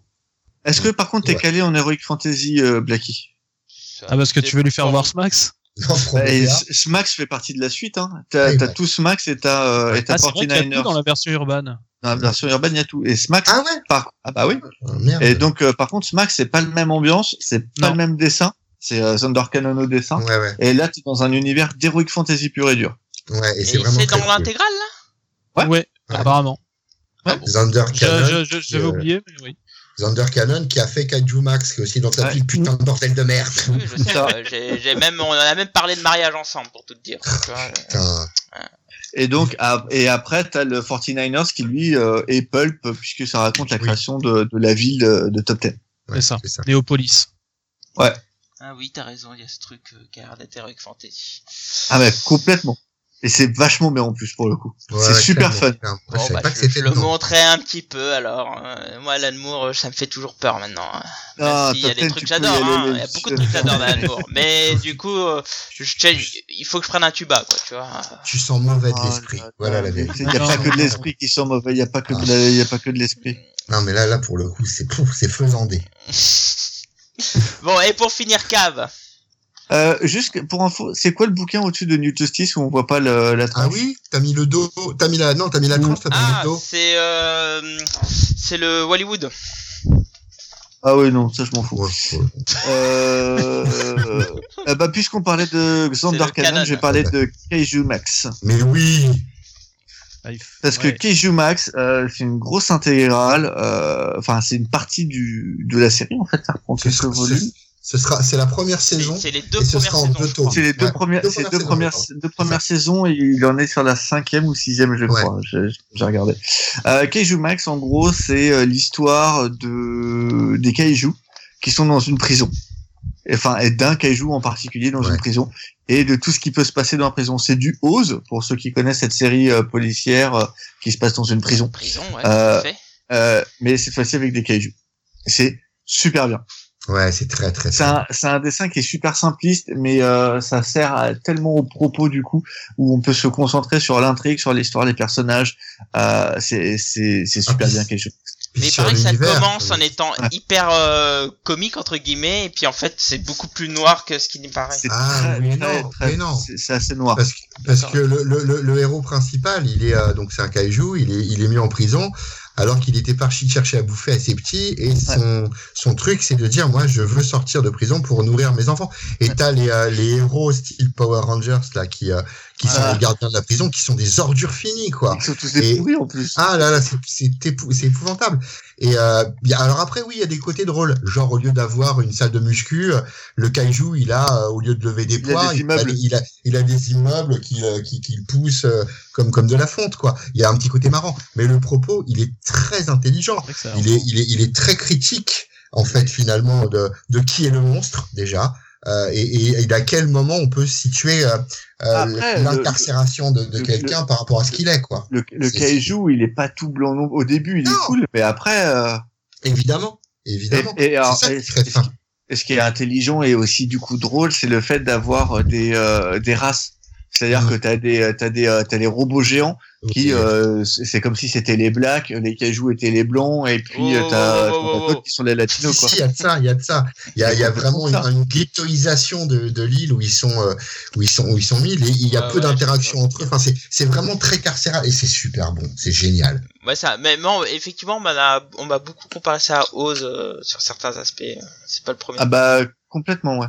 Puis alors c'est totalement incompréhensible. Alors après c'est peut-être le dessin, mais j'ai cru comprendre que ça marchait moyennos, alors que vraiment vraiment c'est quelque chose d'une grande qualité quoi, scénaristiquement Parce parlant. que bah, euh, tu sais pourquoi? Je pense que c'est parce que les euh, euh, déjà c'est un truc qu'il faut vendre parce que Ouais. le kaiju c'est pas un truc qu'il faut euh, Puis le dessin, donc, euh, ouais. c'est compliqué à vendre déjà aussi. Alors non, parce que alors le dessin il est pas compliqué. à- En fait, le dessin il est pas en adéquation avec le Oui. avec Avec- ouais, le avec, avec le bouquin. C'est-à-dire qu'il est un dessin un peu gosses, voilà, il a un dessin qui fait un peu pour gamin. Et du coup, les adultes, tu leur vends le truc, tu leur dis non mais les mecs c'est super bien. Euh, il faut que les gens ils soient pas habitués à un certain style de dessin ou ils veulent un certain type de Mm. dessin. Sinon les mecs ils vont te faire non mais je veux pas un truc Mm. pour gamin. Ouais, et, ouais, ouais. et ça c'est et ça ça en fait Kaiju Max c'est un bouquin qui se vend sur conseil. C'est ça. Oui, ouais, ouais. Je pense que les gens, ils y vont pas, ils y vont pas d'eux-mêmes. C'est pas un bouquin qui se vend naturellement. Ouais. Euh, De, de ce qu'on m'a- des retours que j'ai eu, c'est qu'en bouche à oreille, ça a plutôt bien pris. Donc euh, une, la suite est prévue. Maintenant, quand c'est la question. c'est ce que je te dis, hein. Bouche à oreille, c'est-à-dire que tu Mm. vends sur le conseil. Tout à fait, tout à fait. hein, mais tu as raison Mhm. et c'est confirmé. Et c'est, mais c'est un, et c'est un, et c'est un très très bon bouquin. Ok, ça marche. Bon bah écoutez, bah ma merci. Euh, J'ai noté tout ça. Euh, et puis euh, j'espère que la prochaine fois euh, la palle sera un peu plus basse. En tout cas, bah merci pour ce premier podcast qui était un peu long. Je pense qu'on fera un peu moins de personnes la prochaine fois. 2h30. ouf. en tout cas, ça m'a fait plaisir de te revoir, Draenir. C'était euh, Mais pareil, un grand plaisir partagé. un grand plaisir de t'avoir vu. Un grand plaisir d'avoir j'espère que t'as profité. Écoute, comme t'es t'es t'es un peu euh, un, un bel invité, est-ce que tu as un peu de- d'actualité à partager de, de ton côté euh? Oh bah oui, je fais, des, bah, je fais toujours des petites vidéos sur ma chaîne. Euh, là, j'en ai une qui va sortir prochainement où, euh, en cette période de confinement, je me suis dit c'est peut-être un peu cool de faire le point sur euh, ce qu'on a déjà dans nos bibliothèques. Et en fait, il y a souvent des personnes qui me disent qu'ils galèrent à, à suivre les séries euh, Marvel chez Panini parce qu'il y a beaucoup de, de collections différentes. Du coup, j'ai fait une petite vidéo où j'explique les différentes collections histoire de Ah. savoir euh, comment t'orienter euh, en partant du soft cover jusqu'à l'omnibus et savoir euh, pourquoi une série va être éditée des fois dans plusieurs euh, formats différents. Et je parle du, de notion de temps aussi, euh, parce que les, les collections euh, évoluent euh, chez, euh, chez Panini, et je trouvais ça cool d'en parler, donc ce sera ma prochaine vidéo. Puis bah, sinon, Bah, je fais tu- une petite vidéo. Ouais. Tu parles aussi du fait que les, les, aussi, ré- hein. les Rital, euh, ils, ils ont du mal avec les rééditions et que du coup c'est compliqué pour les Français. Bah, euh, en fait, moi, dans cette vidéo, comme je le, enfin, tu verras, je la posterai. Je voulais vraiment me centrer sur les collections, en fait, vraiment pour les gens qui se lancent, Mhm. Euh, parce que c'est des retours que j'ai eu en fait. On m'a dit, euh, j'aimerais bien commencer Marvel, mais je suis paumé en fait. Mhm. Et c'est vrai que quand tu n'y connais rien, il y a tellement de collections que bah, tu sais pas vraiment par où euh, commencer. Mm, mm. Alors sache qu'il y en a, Yvan. Alors pour pour ton info, alors moi j'ai fait un, un KF Comics dessus euh, sur euh, sur Panini et, euh, et pour avoir un peu discuté un peu avec eux derrière, euh, ils réduisent là le nombre de collections. Ok. D'où le fait qu'il y ait plus d'icodes, euh, etc. Oui, mais enfin c'était pas la collection à arrêter justement Tout à fait. C'est ça c'est une, Ouais, que euh, autre question, mais euh, mais bon. Les Italiens l'aimaient pas apparemment. Ju- J'aimerais juste aj- ajouter un truc parce que Jérém, c'est le maître de la modestie. Euh, ces petites, entre guillemets, vidéos sont toujours extrêmement riches. Elles sont super bien ficelées. C'est captivant. Euh, il n'est pas dans un, dans un, dans une euh, direction euh, monocorde, monotone. Ça rebondit. C'est vraiment bien foutu. Moi, je saurais que trop vous conseiller. C'est un des rares, enfin, un des rares. Il y en a deux ou trois que je suis, des, euh, des youtubeurs. Eh ben, t'es un des rares. Euh, Bah, merci. et, et tu fais de la qualité. Donc, euh, ça vaut le coup de le dire tout de même. Bah merci, ça fait plaisir. Merci pour ton retour. Ok, bah très bien. Bon bah écoutez messieurs, euh, merci pour tout. Bah, Merci, pour ce Yassou. long, long premier quand tu podcast. veux, tu reviens. Mais oui, Oh, l'autre, peut-être, qui sait. oh, c'est euh, pareil, t'en fais pas, t'es pas tout seul. bah, merci. Mais tu l'excuseras, il y a de l'amour dans tout ça. hein. Non, mais Dragnir, c'est de l'amour. Eh c'est- oui, oui. C'est- physique. Ouais. C'est même odorant pour tout te dire. Surtout, Surtout, ouais, surtout surtout odorant. Tout est dans l'odeur, c'est vrai. En tout cas, bah, je vous remercie. Euh, bah, vous pourrez toujours réagir à tous nos propos hein, via mail, arrobas, euh, enfin sur le Twitter, arrobas, ggcomics, sur le Facebook, les comics. Et euh, sur ce, on va vous laisser, parce qu'il est vraiment tard. J'espère. Désolé pour ce long podcast, mais on est comme ça chez GG Comics. On parle Eh beaucoup. oui. J'espère que vous avez passé un bon moment avec moi, en tout cas. Je parle de vous. Avec je toi? parle Avec moi. Eh oui, oui. Oui, avec, avec lui. oh là là. Vous, vous aimez ça, regardez, vous êtes tout le temps là. C'est vrai. Putain, c'est vrai. C'est pas tout à fait faux.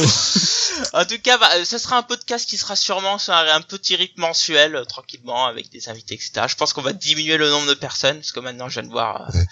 à quel point euh, ça prend du temps. Eh oui, eh ouais, c'est vrai pour le coup là. En tout cas, je suis bien content de ce podcast, que ça, ça permet un peu de partager un peu de nos lectures, et je trouve ça cool. Euh, Ouais. En tout cas, je vous remercie encore d'avoir été présent ce soir, et puis, euh, bah, bien sûr, hein, écouter les GG, c'est bien, et lire, mais lire des comics, c'est mieux les amis. Alors sur ce, bonne soirée et bonne journée si vous nous écoutez en podcast. Et Ouais. à la prochaine. Allez, tchuss tout le monde. Bonsoir. Merci. bientôt. Ciao, ciao. Des bisous de l'amour. Thank